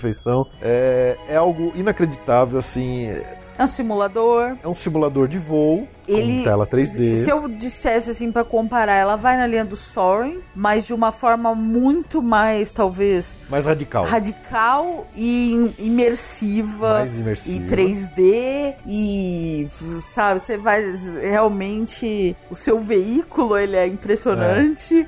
Você vai realmente não nas costas de um Banshee, que é aquele, é um dragão, né? É um, é um dragão, é, um, é uma, um Banshee das montanhas. É um, parece um dragão. É um dragãozão que você sente a respiração dele em- embaixo de você, Isso. assim. É, é muito impressionante. É, vale dizer que antes de você entrar no- na atração propriamente dita, a fila dela é muito caprichada, é muito bonita. É, também tem que ser, né? Pelo tempo que as pessoas passam nela. Sim, essa atra- fila é uma atraçãozinha já à parte. Isso, tá? a gente passa por umas duas pré-salas antes de entrar na atração, onde você vai ver um vídeo, o cara vai explicar pra você o nome da doutora que estudou os Banshees, e aí ele fala que você vai ser sincronizado com um avatar seu que vai passar pelo, pelo esse rito de passagem, né? O Flight of Passage nada mais é do que um rito de passagem dos, dos navios que estão passando para a idade adulta. E aí, é, é, naquela tela mostra que seu corpo está sendo escane- escaneado e você vê seu corpo ali é, numa tela se mexendo. Até que você realmente fala: ah, não, você vai, cada um vai sentar na sua posição da sua moto. É, a- a- o, o assento dela parece uma moto. E é por isso que a Ju falou que você sente o bicho respirando na sua perna. E uma coisa que me impressionou demais na primeira vez foi que, assim, quando você senta na sua moto, você tá lá preparado, você tá com óculos na cara. Na própria moto, você olha para baixo, tem uma telinha ali que às vezes tá filmando a sua própria cara e tal. E você tem na sua frente como se fosse um paredão, assim, como se fosse uma, uma porta de garagem, pode dizer. Uhum. E, e aí, de repente, começa a piscar umas luzes, começa a piscar umas luzes de baixo, assim, que meio que te dá uma cegada. De, ah, de repente, quando você, pum, você tá na tela, assim. Eu não sei como diabos acontece aquilo, mas realmente dá a impressão que você foi sincronizado, que a sua mente foi jogada ali dentro do seu avatar e você está voando nas costas de um Banshee. É, é, é, é inexplicável, assim. É uma coisa que você tem que estar lá pra sentir o que essa atração faz com a gente. É muito, muito impressionante. E a forma que ele vai voando, a forma que a, a sua cadeira vai balançando, é só. Parece. Não é um voo de uma asa delta que simplesmente você tá deslizando no ar. Você tá sentindo o bicho batendo asa e ele se move da mesma forma. É, é muito impressionante. É muito impressionante. As pessoas têm que ir pra ver isso. é imperdível essa atração. Bom, e a área ali se encerra, né? Com dois restaurantes e uma loja. A loja que chama Wind Traders, que é o gift shop que você entra, passa logo Você na saída na saída do... do Flight of Passage, onde vendem os banshees de ombro, né? Que você pega os dragãozinhos que põe no ombro, que se mexe, que são muito bonitinhos, né? Foi a mercadoria chance do, do que eles conseguiram inventar pro Avatar. A gente sempre falou, né? Avatar não é uma, um filme que tem uma. criou uma legião de fãs. É um filme. Assim, a gente sempre falou muito, né? de- questionou essa. Mas eles conseguiram inventar um brinquedo que todo mundo quer ter. Que é o mini Banshee, De ombro, que ele se mexe, é muito que ele legal. se mexe uma gracinha. Uhum. Dá vontade de ter mesmo, mas é caro esse. É caro, é caro. É, e de restaurantes de comida tem a Pongo Pongo, que é um, É bebidas, um né? balcãozinho, bebidas e refreshments. E tem a Satuli Cantin, que é o principal restaurante da área. É, aí a gente já tem que dizer que vem a mão do James Cameron É. aí nesse, nesse. até no cardápio e na, na forma desse restaurante de trabalhar. Ele é um restaurante super natureba. A comida é natureba e Mas é é. gostosa, tá? É bem gostosa. assim, é, é, é ok. Eu A Ju é fresca, mas é gostoso. não, não achei tão assim. É que é muito natureba pro meu gosto. Quando você. Eu não acho, e tenho. E tive a sensação clara que não é um restaurante que tá fazendo muito sucesso. No ponto de vista de que acho que a maioria das pessoas olha o cardápio e fala assim. Hum. Poxa, mas a é gente comeu esquisito." um arroz integral com um rosbife. Tá, com cê- um tudo que molho, você já tá falou aí, gostoso. você já afastou 90% dos americanos gordos que querem Tá, hambúrguer. é azar deles, é gostoso a comida, é bem, é bem não, feita, Não dá pra negar que é natureba. A proposta, inclusive, lá tem talher talher de metal e copo que não é descartável. É, lembrando que o Animal Kingdom ele vai nessa linha de. De Mas esse é mais- extremo. Até os canudos, né? Até os canudos de papel. o- não, mas isso no é Animal, Animal Kingdom, inteiro. todo. Agora, o talher de metal é, uma coisa nova. É, é, o prato não é descartável. Exatamente, é um prato de Um prato não é mesmo. descartável. Quer dizer, isso aí a gente imagina que foi tudo exigência do Cameron, que é um cara que ele mandou muito nessa área e eles têm essa, essa característica e, e então ele é, é muito sustentável. Então, o, toda essa parte do restaurante, ele vem com esse meio assim, o prato é natureba. Eu não imagino os americanos Vai, aquele americano mesmo chegando lá e pedindo um prato desconstruído de arroz integral com rosbife, uma salada, sabe? Assim, é- não é o padrão. a gente comeu, eu achei médio, o Fê gostou. Eu gostei. Mas- É, vale, vale mencionar que eles têm duas cervejas próprias lá que você pode pedir, que são Sim. originais, inclusive tem nomes lá, eles inventaram próprio que tem a ver com a área. Mas, assim, é uma experiência diferente, assim, eu... O cheesecake você gostou? O cheesecake, aquele cheesecake que apareceu em todas as publicidades do Avatar, que é um, é um negócio azul. Ele é com- esquisito, mas ele, Ele, é ele é- bonito. Ele é muito esquisito, mas é bom aquele treco, gente. Aquilo que eu não dava nada, eu falei, nossa, isso deve ser horrível. E é caro, né? É caro. A gente chegou e falou assim, ah, tá, vamos comprar só pela tradição de comer aquele negócio. E é gostoso. É bem gostoso. Só um último detalhe, né? Que o Pandora, essa área de Pandora é a única que não tem nenhum habitat com animais reais de todo o parque. Porque afinal de contas ela segue o que tinha sido projetado originalmente para Beastly Kingdom, que seria o reino dos animais imaginários. Acabou ficando desse de Pandora, né? que E o é- Dino Land tem dinossauros? Não tô lembrando. Tem? Tem crocodilo. Ah, bom. Acharam um que tem mais ou menos a ver Mais com ou menos. né? o mais perto que tem é um, é um crocodilo. um dinossauro. Achei que eles tinham posto lá o. Como é que é o nome do. O iguanodon. Mas é isso. Maestro, if you please. Hakuna Matata. What a wonderful phrase. Pra cima do Avatar tem uma passagem que vai. Ela é meio longa, mas é uma passagem que vai direto pra África. Que é a nossa próxima área aqui É, nossa, pro- é o que a gente falou. O, o Discovery Island fica bem no meio, com vários acessos para diversos lugares diferentes, mas é possível circular no par, no- nas outras áreas, sem passar pelo Discovery Island. Então tem como ir do Avatar direto para a África, sem passar pelo Discovery Island, certo? Então, assim como tem da África para a Ásia, então o Discovery Island é central, mas dá para fazer o parque inteiro por fora do Discovery Island, né? Esse caminho é o caminho de volta, né? Porque ele começa com a né? Você já está na área de Avatar e tal. Aí, à medida que você vai andando, o cenário vai mudando. Aí você já passa uma ponte e tal, já voltou pra, pra terra. Pra terra. E aí já você já tá realmente vendo o Everest no, no, no, no fundo do, do, do lago. É, mas já, já, já, já tá no clima, Já já, tá começa clima. a voltar pra, pra terra mesmo e chega no, na área nova, aquela área da África Nova, que agora é o novo Teatro do Rei Leão.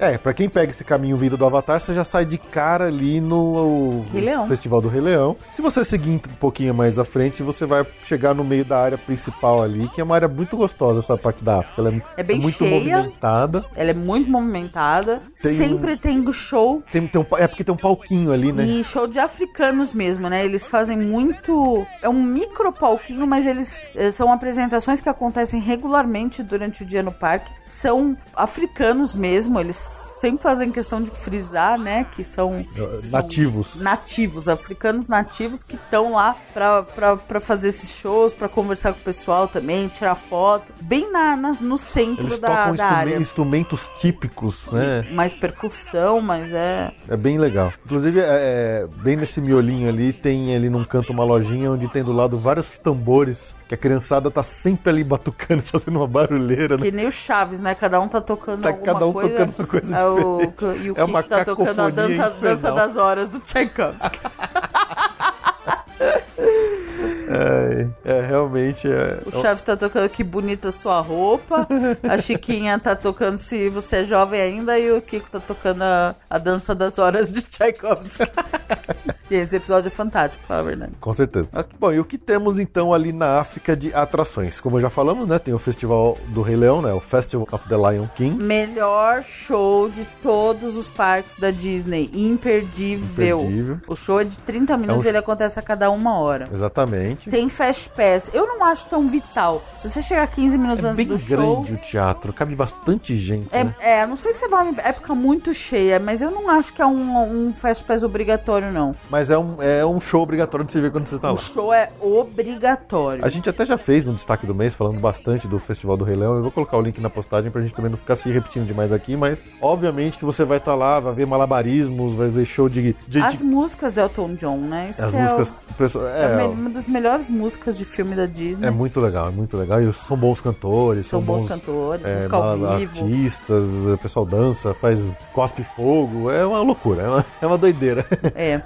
Além disso, temos uma outra das, das atrações obrigatórias do parque, que é o Kilimanjaro Safaris. Também, essa é importantíssima. Essa tem Fast Pass, vale a pena o Fast Pass, hein? É, como é que ela é? Você vai entrar num baita num caminhãozão, é, um caminhão que não é no trilho, realmente tem um motorista ali pilotando o caminhão. E guiando as- a- a- o safari. Que é do safari, ele fala, né? Ele conversa no microfone com todo mundo no caminhão pra explicando as coisas que estão acontecendo. E você vai passar ali por trilhas ali daquele habitat gigantesco ali dos, das planícies do Serengeti, onde você vai ter a chance de ver diversos animais africanos. é, Dezenas de, nossa, de muitos, animais. muito, muito. É, a gente bem normal conseguir ver de perto algumas girafas, né? Bem pertinho, às vezes cruzando a frente da, da- do, do ônibus, do, do caminhão, vale a pena. É, vai variar muito de dia pra dia o que você vai conseguir ver lá, né? Porque nem sempre os animais vão estar disponíveis para as pessoas verem de perto, né? Sim. Às vezes você vê meio de longe e tal, às vezes você vê aquele baita hipopótamo gordo rosa deitado de barriga pra cima, Meu que é uma favorito. delícia, que é Meu muito favorito. bonito. Às vezes Eu eles estão debaixo d'água escondidos.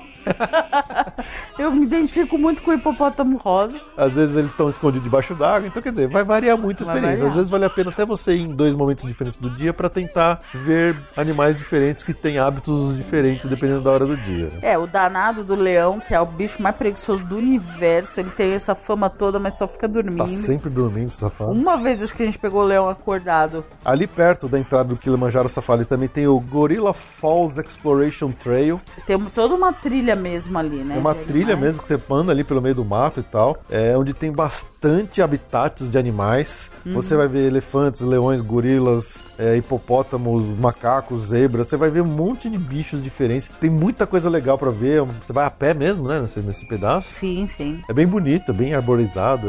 É, é- é a cara do, do Animal Kingdom. É a né? cara do Animal Kingdom. É o fundão dessa área. É. Também tem uma estação de trem que você pega e vai pro Rafik's Planet Watch. Que Você é uma. só chega de trem, Você tá? Nessa trem. área. Não tem nada especial pra ver do trem. Não, no trem você não vê bicho. Você passa pelo, com o trem, digamos, no- nos fundos dos. do da- criador, criador dos criadores. bichos, então é. você vê galpão e tal.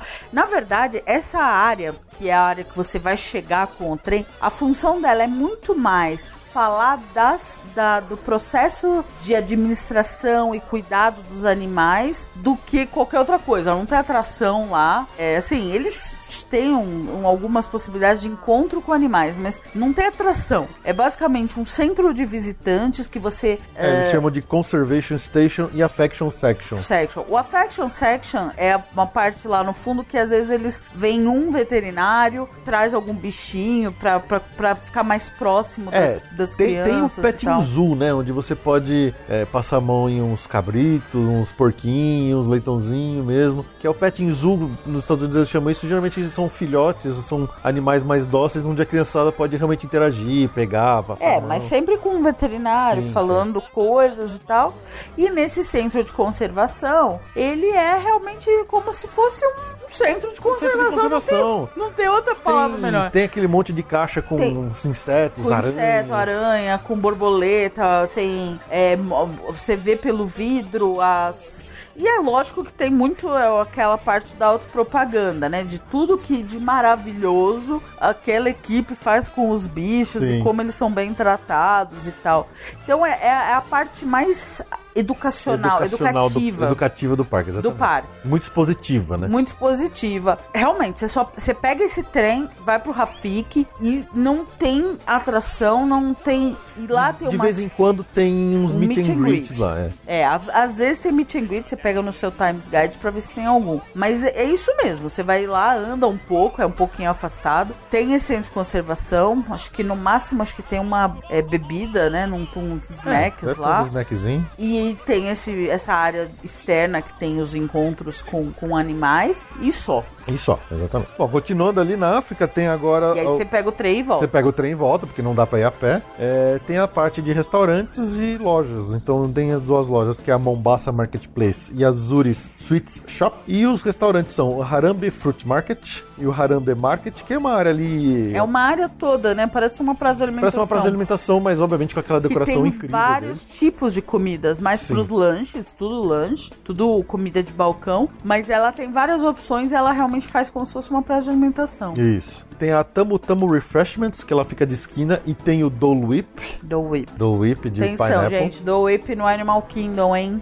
Não tem o Float. Não tem o float, só o sorvete. Quer dizer, não é a parte de. Não tem o Kusuko, mas ele tem o Dole Whip de abacaxi lá. Tem o Dawa Bar, tem o Kusafiri Coffee Shop e o principal restaurante da área, que é o Tusker House, que é o restaurante com personagens da, do Animal Kingdom. Exatamente, é o esquema buffet, que você, se, você senta lá na sua mesa, você tem o buffet é médio, né? A É, comida. eles dizem que é inspirado em cozinha africana. Eu, pessoalmente, achei muito parecido com cozinha asiática, na verdade, quando a gente comeu Muita lá. coisa apimentada, É, lembra? muito curry e tal, mas eles dizem que é, é- é- serve café da manhã. Na café da manhã é comida americana. No almoço e no jantar é o que eles chamam de comida africana. Que a gente achou mais pra Eu gostei, eu achei comidas com temperos diferentes e tal. Eu achei interessante. Não é imperdível em termos de, de sabores, Não, não é. Mas é gostoso. E é caro, né? Como todo restaurante com. Com. E aí, como a gente. O, o restaurante com personagem, o, o circuito dos personagens lá é o Mickey, a Minnie, o Pato Donald, E a, a margarida e o a patê. Margarida e o Pateta. Todos eles com roupa de safari. Todos eles com roupa de safari. E, a, e assim, a volta de um personagem leva em torno de uma hora no restaurante todo. Então, basicamente, você vai ficar lá uma hora. Esperando pra esperando. conhecer todos, né? Porque você geralmente senta logo que eles acabam de passar na sua área. Então, você vai ter que ficar lá uma hora. Então, como é buffet, você vai, pega um pouquinho, volta, pega um pouquinho pra esperar o- os, eh, os personagens passarem na sua mesa e você tirar as fotos. É caro, como eu falei antes, ele é o segundo e último restaurante do Ma- Animal Kingdom que trabalha com Dining Package para fazer aquele pacote que você depois vê o Rivers of Light. E sei lá. É uma experiência interessante, é, É, mas. eu, não achei, eu pessoalmente não achei tanto pela comida, É, mas é, esses encontros com personagens são legais. sim. Se de repente você tá num dia meio cheio, que você tem que fazer muito mais coisa, é, é- pode ser um tempo perdido, assim, né? O, Porque tem outra, né? Restaurante de reserva, não é que você chega lá no seu horário, no seu horário e você entra. Você entra lá, você chega lá e você faz um check-in que você vai ser chamado daqui a pouco. A gente levou uma meia hora pra entrar. 20 minutos pra mais pra ser chamado. E é, e é assim que funciona lá. Então tem que. É um tempo dedicado, né? Uhum. Sim, É, com você certeza. avalia. Exatamente. Eu acho a comida, por exemplo, do Smokehouse mais gostosa. É, a- foi na, na África ali, né? Naquela região, principalmente ali na frente do palquinho onde tem as. Parece que acontece os os shows de música, que eu fiquei encantado quando eu comecei a prestar atenção ali na decoração do ambiente, como eles são caprichados nisso. Coisa que eu comentei mais no começo desse episódio aqui. Sim. Vale a pena. Prestem atenção, é, é muito legal, é muito legal. Maestro, if you please. Hakuna Matata. What a wonderful phrase. Bom, vamos para a próxima área. Seguindo em frente aqui no nosso sentido horário no parque, chegamos na Ásia. Novamente, não precisa voltar pro Discovery Island, você consegue ir direto. Aliás, é o- nesse caminho entre a, a Ásia, a África e a Ásia que você tem a melhor vista do da, da Tree of Life. É, é, você vê as costas dela. Você né? vê as costas bem dela, mas é. Tem uns Você vê ela em cima ali. do, do lago, é bem bonito. É bem bonito, é bem bonito. Imperdível essa foto. E também, mais uma vez, a decoração do ambiente ali da Ásia é muito legal. É muito legal. Na Ásia é É impressionante. muito impressionante. Eu acho que é uma das áreas mais impressionantes do Animal Kingdom, assim. É. É Ela cheira, cheira Himalaia mesmo, né? É verdade. É incrível. É verdade. Aquelas bandeirinhas, aqueles carros velhos, aquela monte de coisa de alpinismo. Nossa, é. Ah, e tem uma dica pra vocês. Quando vocês estiverem chegando, vocês vão passar primeiro por uns habitats ali de macaco, umas coisas diferentes. Vocês vão passar pela, pela antiga atração Flights of Wonder, que hoje é a atração do Up, pela nova atração que é o Up, Great Birds Adventure, alguma coisa assim. É, nessa trilha, né, normal, que você tá andando ali pra ir na direção do Expedition Everest, fica lá no fundo, tem uma hora que você tem uma curvinha e tem meio que um pequeno templo ali, um altar, de parece um altar de oferendas, bem típico assim, asiático ali, mas acho que é budista, né? Imagino que seja budista. E ele fica bem na beirada de um rio, eh, nessa esquininha. E no fundo, atrás dele, você vê a, o Expedition Everest, que imita a, a- a Forbidden Mountain, né? A montanha proibida lá do Himalaia. Ela não é o,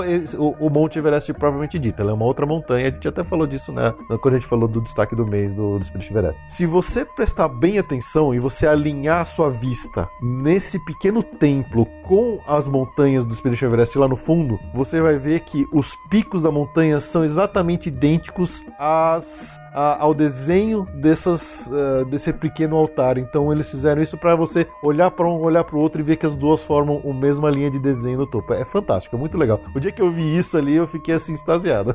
vale a pena para parar para ver isso com atenção. Bom, obviamente ele tem vários ah, habitats também. A gente pode ver alguns tigres, você pode ver macacos, né, gibões, tem dragão de Komodo, tem habitat de morcego, tem umas coisas bem legais ali para ver na Ásia em termos de zoológico. E quais são as atrações que nós temos lá? Tem a antiga Flight of Wonder, que hoje é a Ups, a Up Great Birds Adventure lá, que é, é uma atração de palco ali, onde você tem o pessoal ali no teatro. É como a gente nunca viu essa nova atração do Up, a gente imagina que seja a mesma coisa, mas quando na antiga Flight of Wonder você tinha os atores ali, que eram os cuidadores que ficavam no palco, eles ficavam falando dos pássaros e tal, e os pássaros iam aparecendo, são, eram todos treinados, então às vezes vinha, sei lá, uma baita de uma águia voando lá do fundo do palco, por cima da cabeça de todo mundo, na direção. Impressionante. Era muito impressionante, é muito impressionante. Tinha até um ratinho. Tinha até um ratinho. É, é um show aí de mais ou menos uns 25 minutos. Agora não sei se tem o ratinho ainda, mas. É, pois é. Tem uma outra atração que chama Maharaja Jungle Track,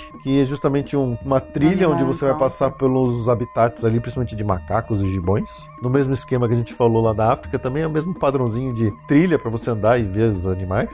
Tem o Kali River Rapids, Atração de água. É, boião. tipo bem... Popeye, né? Tipo Só que ela tem uma queda d'água. Meu filho, se você tá na pior posição, e eu que sou a, né, a mais pesadinha, batata, tô sempre saindo encharcada. Não, mas da última vez quem se deu mal fui eu, né? Ainda bem, né? Deus é justo. Nossa senhora. É, pra quem tá Ela acostumado... tem uma cachoeira, ela é curta, é estilo do Popeye, É só que ela é Popeye. mais curta, não é tão divertida, mas ela tem uma queda d'água.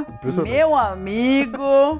Ela, ela, pra quem acabou de, de ir no Island of Adventure e foi no Popeye, ela parece até mais branda no começo, né? É que ela é bem curtinha, Ela é né? Ela é curta, bem- ela tem uma pegada, uma decoração muito caprichada, tem até uma parte mais, digamos, de conscientização ecológica, quando você passa no meio de uma madeireira ali, um- é mais opressivo, assim, aquele ambiente onde você tem uns equipamentos cortando árvore, é meio cinza o ambiente, né? Uhum. Tem aquelas bandeirinhas bem típicas, assim, de, de, de Nepal, assim, é muito bonito. E aí, de repente, você cai num... Meu, é longa, assim, uma queda, assim, uma, uma rampa que você... Quando na hora que cai na água, a água dá uma, uma onda, assim, por cima de quem tá ali. E, pô, da última vez que a gente foi, eu tava exatamente na posição de costas pra queda e eu tomei um banho maluco. É. Então você fica... É meio estranho, porque você tá na parte, assim, digamos, durante todo o passeio, ela é mais leve em termos de molhadeira do que o Popeye, mas a última queda ferra com tudo. Pega um duro. E a, a ambientação da fila ali é muito bonita, lembra? Parece que você passa É. por uns templos budistas, ele é muito ah, legal. muito legal. É muito legal a decoração da, da fila do Kali River Rapids. Mas a gente entende que, assim, ela é muito popular no verão, mas realmente fora de, de alta temporada, muita gente evita, né? Pra não ficar molhado. exatamente. É um saco ficar molhado, é um saco né? ficar molhado. E essa não é tão fundamental quanto o Popeye, que é Exato. realmente uma das melhores atrações do, Sim. do Islands of Adventure. O Popeye é muito divertido, O engraçado, Popeye é né? imperdível, né? E aqui é perdível, porque realmente, puta, ainda mais agora com o show de encerramento, você vai ficar até o que horas com a calcinha molhada, Pois sabe? é, pois é. Então é, não- é, uma, é uma atração que, por conta disso, acaba muita gente desistindo A dela. não ser que você se prepare e leve uma troca, de repente, Ah, é? de, de Chato, roupa de né? baixo, pelo menos, né? É uma opção, né? Próxima atração aqui da área é justamente a Expedition Everest. Ai, olha, gente, horrível, viu? Vocês... O que, que a gente, o que que a gente já Ai, não, falou de Expedition Everest aqui, né? fomos, Nunca fomos, né? Ela nem vale a pena. Mentira! É É, mentira. muito bom! É animal! Eu vou colocar o link aqui do episódio que a gente já fez, uma baita de um é, destaque do mês pra ele, onde a gente contou a história deles, contou, contamos a história do, do Yeti que tá lá parado, que era pra se mexer. A gente falou bastante da Expedition Everest, que é a nossa montanha russa. Quase sempre tá ali nos nossos top 5 favoritos top de todo 5. Orlando. Não sei se é top 3, mas top 5 com certeza. É, então a Expedition Top Everest quatro, com é, é inacreditável, é uma atração que a fila dela é inacreditável. A assim. fila é a melhor fila de, de, de Orlando. É mais uma dessas que você começa a prestar atenção nos detalhes o que eles Museu do colocaram. Nas coisas ali. Às vezes, sei lá, você tá olhando assim na porta de entrada, você vê aquele monte de fio emaranhado, como se realmente estivesse num ambiente todo improvisado. Você percebe como os caras são detalhistas em cada coisa incrível, assim, no- nos objetos de cena que eles prendem ali, do, de, seja nos objetos de alpinismo, como no, no- no Museu do Yeti, nas coisas que eles colocaram lá. Não, o Museu do Yeti é fantástico. Você não sabe o que, que é. É impossível que aquilo lá tudo seja falso. As, as, as pegadas, as fotos de outros bichos, as fotos sherpas, os líderes da expedição. É. as, as mochilas, os, as luvas, os equipamentos de, de alpinismo, ah, as, as evidências do Yeti. Cê- é incrível, é incrível. E agora ainda a cereja do bolo é na- no final ainda ter os cartazes, os com o nome das cartazes pessoas. é, interativos, né? Virou a cereja do bolo Muito ainda. legal, muito legal. É realmente a melhor fila. A fila é uma atração mesmo. E aí quando você embarca no carrinho é aquela loucura, aquela diversão. Você passa na, na, naquela primeira subidona, você passa naquele templo ali do Yeti, onde você vê umas pinturas na parede. E aí você sobe, sobe, sobe, sobe. Quando você tá subindo, você olha pro lado, você vê lá no fundo o Epcot e o, e o Hollywood Studios, né? É, e o Blizzard Beach também dá pra ver. E o Blizzard Beach, aí de repente acaba os trilhos, os trilhos estão quebrados. Aí a montanha começa a voltar de ré. Aí aquela gritaria no escuro, maluco, uma loucura do nada. E o estômago lá. E o estômago chacoalhando. E aí, de repente, você olha assim, aí você vê uma sombra do Yeti quebrando todos os trilhos na sua frente, aí você cai, né? Ah, todo mundo grita. Cara, é uma atração incrível. É uma das melhores, certamente, de Orlando. Não é à toa que a gente repete tanto ela quando tá lá, porque ela é muito, muito boa. Então. Maravilhosa, maravilhosa. E fica lá na Ásia, no Animal Kingdom. Bom, a última atração que tem lá, né? Ela fica aqui, porque tem a entrada dela é, é- é aqui na Ásia, que é o do show, o Rivers of Light, onde fica ali todo o teatro dela, fica ali na Ásia mesmo. É, a atração é o show noturno, o primeiro show noturno do Animal Kingdom. É, não tem personagens Disney, não tem músicas Disney. Ele é um show mais sóbrio. A gente também falou mais dele no nosso relato de viagem, da última viagem. É, mas é bonito. Ele, ele tem uma vibe de Circo de Soleil muito forte, né? É, Ele é muito bonito. É, é, pelo fato de não ter fogos, porque a gente sempre tá acostumado com show de fogos de artifício na Disney. Ele, ele consegue usar cortinas de sóbrio, água, prote- é. projeção, é, labaredas e coisas do tipo. E a música é boa. Eu achei a música realmente muito boa. Ela, ela não tem justamente nenhum tipo de personagens, então acaba não tendo aquele impacto emocional pessoal com as pessoas lá. Mas é muito bonito. O show é muito, muito é bonito. bonito. É muito Faz falta a, a- a conexão emocional com coisas da Disney. Pra mim, assim. Mas é, tem que assistir. É Tem bem que assistir. bonito. Tecnologicamente ele é impressionante. Vale a pena, vale a pena. Talvez não valha a pena você pensar assim, só se tiver num dia mais cheio, assim, de lotação, você gastar um, um dining package pra não perder fila, ou, então, ou até gastar um fast pass com ele. É, quando começou, todo mundo tocou muito o terror do. Porque do- ele tem uma área uma área um menor, por exemplo, do que o Fantasmic. Então, deixa eu só explicar então. Ele tem três possibilidades de, de, de entrada no, nos lugares, nos assentos, né? Nos, nas divisões de arquibancada. Uma é o Dining Package, que é a melhor sessão, é a sessão do meio. Ela entra pela frente do Teatro do Nemo, a gente já vai chegar lá. E aí, pra isso, é isso que você tem que comprar. Ou um Dining Package, ou no Tusker House, ou com o Tiffins, que você vincula com essa entrada. Esse é a, é- é- é a entrada central, é o do meio. Na entrada que fica na frente do Everest, é para quem tem Fast Pass. Pass. O Fast Pass, eh, eu não acho que vale a pena você segurar o dia inteiro pra conseguir. A gente conseguiu vários Fast Pass pro Rivers of Light faltando uma hora pro show. É. Aí vale a pena, porque a gente já. Ai, não vou me estender nisso, mas se você pega o, o Fast Pass pra um show de noite, em qualquer parque, em qualquer situação, tipo, ou pro Illuminations, ou pro, pro Celebrate the Magic e tal, você fica o dia inteiro com o Fast Pass preso, porque você não pode pegar outro até você usar esse. E no caso do Rivers of Light é a mesma coisa. Eu não recomendo você ficar com os seus Fast Pass todos presos o dia inteiro. Então, vai usando Fast Pass. Quando chegar lá por uma, vai, uma hora e meia, uma hora antes do show, e aí você quiser garantir, aí você pega o Fast Pass. É, dá uma olhada no sistema ali, está disponível, pega. Pega Aproveita. um, mas só aí. Não perde o dia inteiro de chance, porque lá é muito bom ter Fast Pass livre no. A não ser que você já esteja com o Fast Pass preso com o Flight of Passage lá pro fim da noite. É, aí, é. você, aí você. Tudo bem. mas não sei, eu acho que dá pra ir. E a entrada de do stand-by, ela fica lá na Dinoland. E aí é pra fila. Mas dá pra. Eu, eu acho que chegando meia hora antes dá pra pegar. Pelo menos a gente talvez tenha ido numa época tranquila, mas eu acho que todo mundo que quis assistiu o show. É, provavelmente sim. E esse show pode ser que tenha uma até duas vezes por dia, tá? Acho que dependendo da época, se for uma época Dependendo mais época. cheia, eles podem abrir duas, fazer duas Fazer duas apresentações. A gente foi numa época média e teve duas apresentações. Bom, e aí tem na área da Ásia ainda tem os restaurantes e as lojas. Então, de restaurantes temos o Caravan Road, tem o Mr. Kamal's, que tem falafels.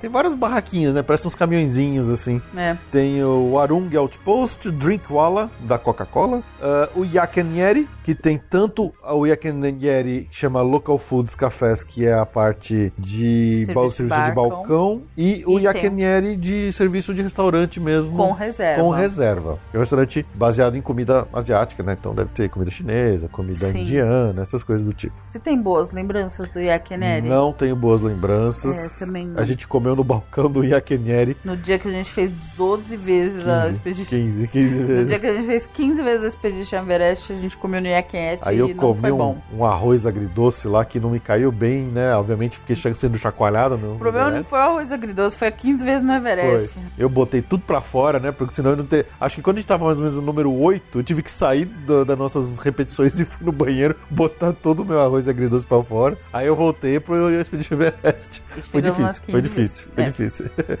tem o Anadampur Ice Cream Trucks, o Thirsty River Bar and Truck Snacks, e tem a Zerka Zong Bazaar, que é a loja, né? O gift shop da saída do Expedition Everest. Que tem uns produtos bem legais É ali. bem legal. É bem legalzinho essa loja. Maestro, if you please. Hakuna Matata. What a wonderful phrase. E aí vamos para a última área aqui pra gente falar do Animal Kingdom, que é a Dinoland USA. A Dinoland, ela é essa área dos dinossauros, né? A gente já falou um pouquinho dela lá no histórico. É, e assim, não, até nem parece, mas ela começa vindo ali do, da, da Ásia. Ela, a parte do, do, do show tem uma, é como se fosse uma ilhinha, né? É, tem um teatrão ali. É um teatrão, mas que é como se fosse uma ilhinha. Ele parece é que tá meio deslocado, né? Mas ele faz parte da Dinoland. faz parte da Dinoland, não tem nada a ver com Dinoland, mas enfim, tá lá. Tá lá, é o é. teatro do, do Procurando Nemo. Chama Finding Nemo The Musical. A gente já falou um pouco de forma, no, acho que no Piores Atrações. não, sem querer meter a boca, assim, muito, mas não é a nossa atração favorita. Hum, Acho que do parque é a menos de todas. É, na verdade a gente só foi uma vez, nunca mais voltou. Eu diria que se tem uma, uma, uma- recomendação pra não fazer, é justamente essa no parque. Mas depende do gosto, Depende do sim. gosto. depe- porque o visual é bonito, mas não combina o show porque o filme Nemo não tem música. Não tem. Então eles criaram umas músicas, vai, Meio melosas, meio né? mel- disneyizadas pra um filme que não é essa pegada. É, então não não, não bate, Não é bate, esquisito. exatamente. O visual do, do, do- do espetáculo é lindo. É, é lindo, é aqueles fundos escuros com, com os atores escuros. Eles seguram os peixes na cabeça. da peixe, é cabeça, meio, assim. fica meio luminoso. Então, assim, o visual é bonito. Então, o visual é muito bonito. Mas o, o, o todo o show, pelo menos, a gente não gosta muito, não, assim, Não. porque acho que a música não condiz. Além do que é um show de 40 minutos, né? É um tempo, tempasso. É um tempo que pode ser muito útil em outro lugar do parque. Sim, mas é, tá lá. Quem quiser, Olhe no seu Times Guide pra ver quais são os horários de exibição durante o dia. sim. E aí, chegando ali no miolo da área mesmo, É, porque isso aí, eles falam que é Dino Land, mas eu não concordo. Eu achei que era uma área, um anexo. Mas é, aí, quando você passa da, do Nemo, que você chega realmente na Dino Land propriamente dita. E é uma área engraçadinha, né? Ela tem uma cara assim de, de Parque de, diversão diversão, antigo. clássico. Ela Tem- lembra o Busch Gardens. Ela lembra o Busch Gardens perfeitamente. Se o parque teve uma ideia de nascer pra bater de frente com o Busch Gardens, essa área é a mais Busch Gardens do, do Animal Kingdom. É, e como a gente falou lá no histórico, por, talvez eles tivessem uma ideia melhor pra ela, mas por questão de orçamento, eles tiveram que dar uma reduzida na qualidade E ela ambiente. tem, ela tem essa cara de parque barato, sabe? Por mais que seja Disney. Uma das atrações nela é, é super cara de parque, anti É. parque clássico, que é o Primeval World. Primeval World é um, uma montanha, uma, uma montanha russa familiar bem maluquete de que o carrinho roda no eixo. É, é o estilo de da atração chamada de Mousetrap, né? Mousetrap, que é curtir, é tudo curtir, não tem nada ah, muito radical. O carrinho roda no eixo, São curvas fechadas e bem curtinhas, né? Então você fica chacoalhando que nem um maluco no carrinho. E é bem gostosinho. É É bem bem, gostosinho. simples, É mas é simples. gostosinho. E É você uma vê delícia. que não tem estruturas. Ela, ela tem essa cara de, de parque mesmo sem, eh, sem grandes ambientações. Ela é uma, é uma, é uma atração aberta. Que Aberta. Você enxerga com uns ela cartazes inteira. pintados à mão, meio. meio Cara de, car de parque. é, não dá pra dizer que ela é feia. Eu tenho certeza que ela é propositalmente feio, mas dá a impressão que é de um parque Amador. amador. É. Uns efeitos sonoros meio malucos, assim. É muito, é muito louco essa Toda essa área, né? É a área que concentra no Animal Kingdom os joguinhos de, de carnival, de aqueles banquinhas, sabe? A Atirar com pescaria, água na boca do palhaço. A boca na boca do palhaço. Corrida de cavalinho. O martelo pra subir ganhar o prêmio. Arcade. Arcade. Arcade, arcade. Chama, arcade. é a área de arcade que concentra lá. E pra entrar nessa área, assim, a gente passa por baixo de um baita de um dinossaurão, uma escultura enorme de um dinossauro sorrindo. Muito legal, né? É muito legal, mas ela não Meio tem cartu- aquele capricho. Disney. Você vê que é uma coisa meio assim. Ele é cartunesco, É né? cartunesco, é, obrigada pela palavra mágica.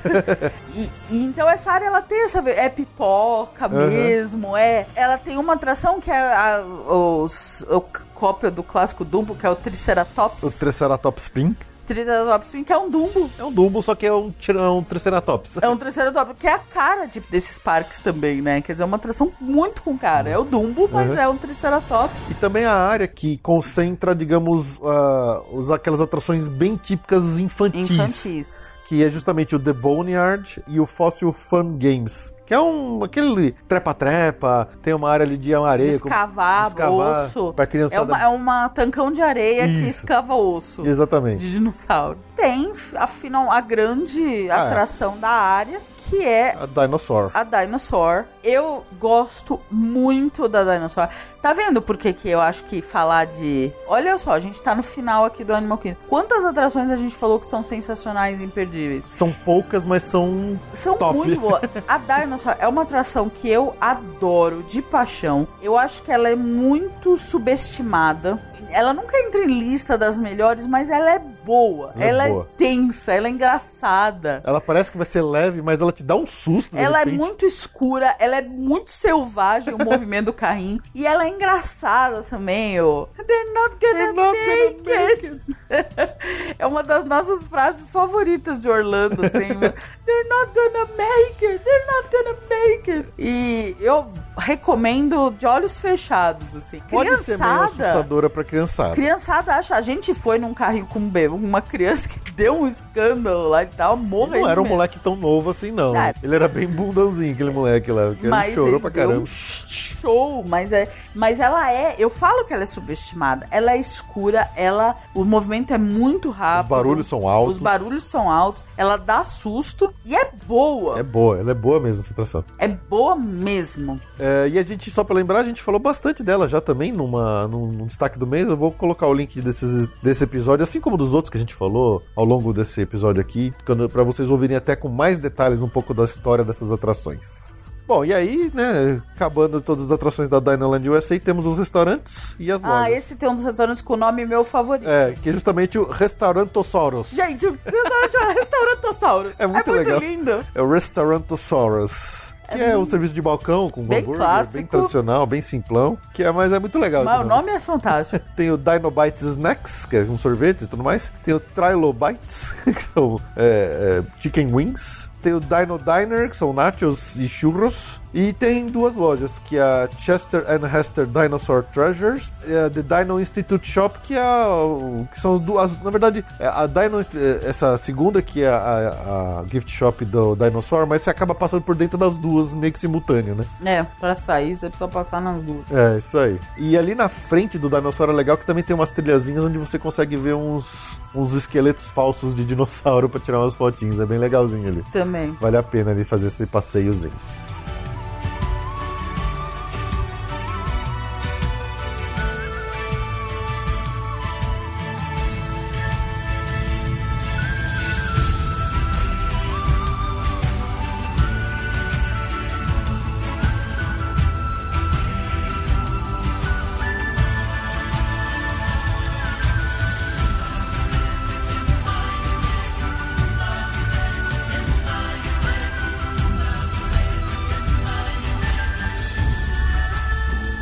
Chegamos ao final, né? Agora a gente volta aqui pra entrada quando acabou o nosso dia de parque pra ir embora. Num dia... É muito triste ir embora do Animal Kingdom. Triste. É, mas é certamente um dia delicioso de passeio no Animal Kingdom. Sempre que estamos lá, chegamos com um sorriso e saímos com um sorriso no rosto e com o corpo cansado, né? Muito. Muito mesmo. É, e é isso. O Animal Kingdom é um parque que você deve ir e faça questão de, quando estiver planejando sua viagem, de deixar um dia, às vezes dois até, hoje em dia. Ai, me fere de morte quando algum, algum cliente fala que não quer ir no Animal Kingdom. É, Ah, não, não faz isso não. É, é doloroso mesmo. Eu não Nossa, consigo escolher não, ir lá. Ai, às vezes, né, o pessoal vem com uns preconceitos mesmo, assim, que alguém, algum, algum babaca falou pro cara que o, que o Animal Kingdom não vale a pena, sabe? Gente que talvez Uhum. tenha ido lá na abertura do parque. Sim. Aí o cara vem e fala assim: ah, não, falaram que o Animal Kingdom não é bom, não. Nossa, eu sinto uma pontada no, no é. meu. Juro, começa a me dar tremedeira. O Animal Kingdom é maravilhoso, fala isso. É, eu- eu- uma coisa que eu espero que eu, que eu tenha conseguido passar um pouco da minha visão e de, de uma mensagem aqui, é, de toda essa explicação que eu te deu sobre esse parque, foi isso. Ir num parque, seja um parque da Disney, seja do Universal, seja onde for, o parque não é simplesmente a soma das suas atrações, né? Ele é mais do que isso. E o Animal Kingdom, especialmente, ele tem um- um- uma história, um storytelling nas suas áreas, nos seus ambientes, que você enxerga ali o que o cara que projetou quis passar em cada detalhezinho. Então, quando você estiver lá na próxima vez, preste atenção em tudo e você vai sentir quanto esse parque é especial e é gostoso de se estar. né? Apoiado. Então é isso, pessoal. A gente ficou- fica por aqui. Esperamos que tenham gostado aí. Quem concorda com a gente, quem tem mais alguma dica e algum segredo aí pra passar desse parque que a gente tem esquecido aqui, deixa um recado na postagem ou manda um e-mail pra gente. E ficamos por aqui. Muito obrigado pelo seu download, pela sua audiência e nos vemos daqui a duas semanas. Tchau, tchau. Tchau.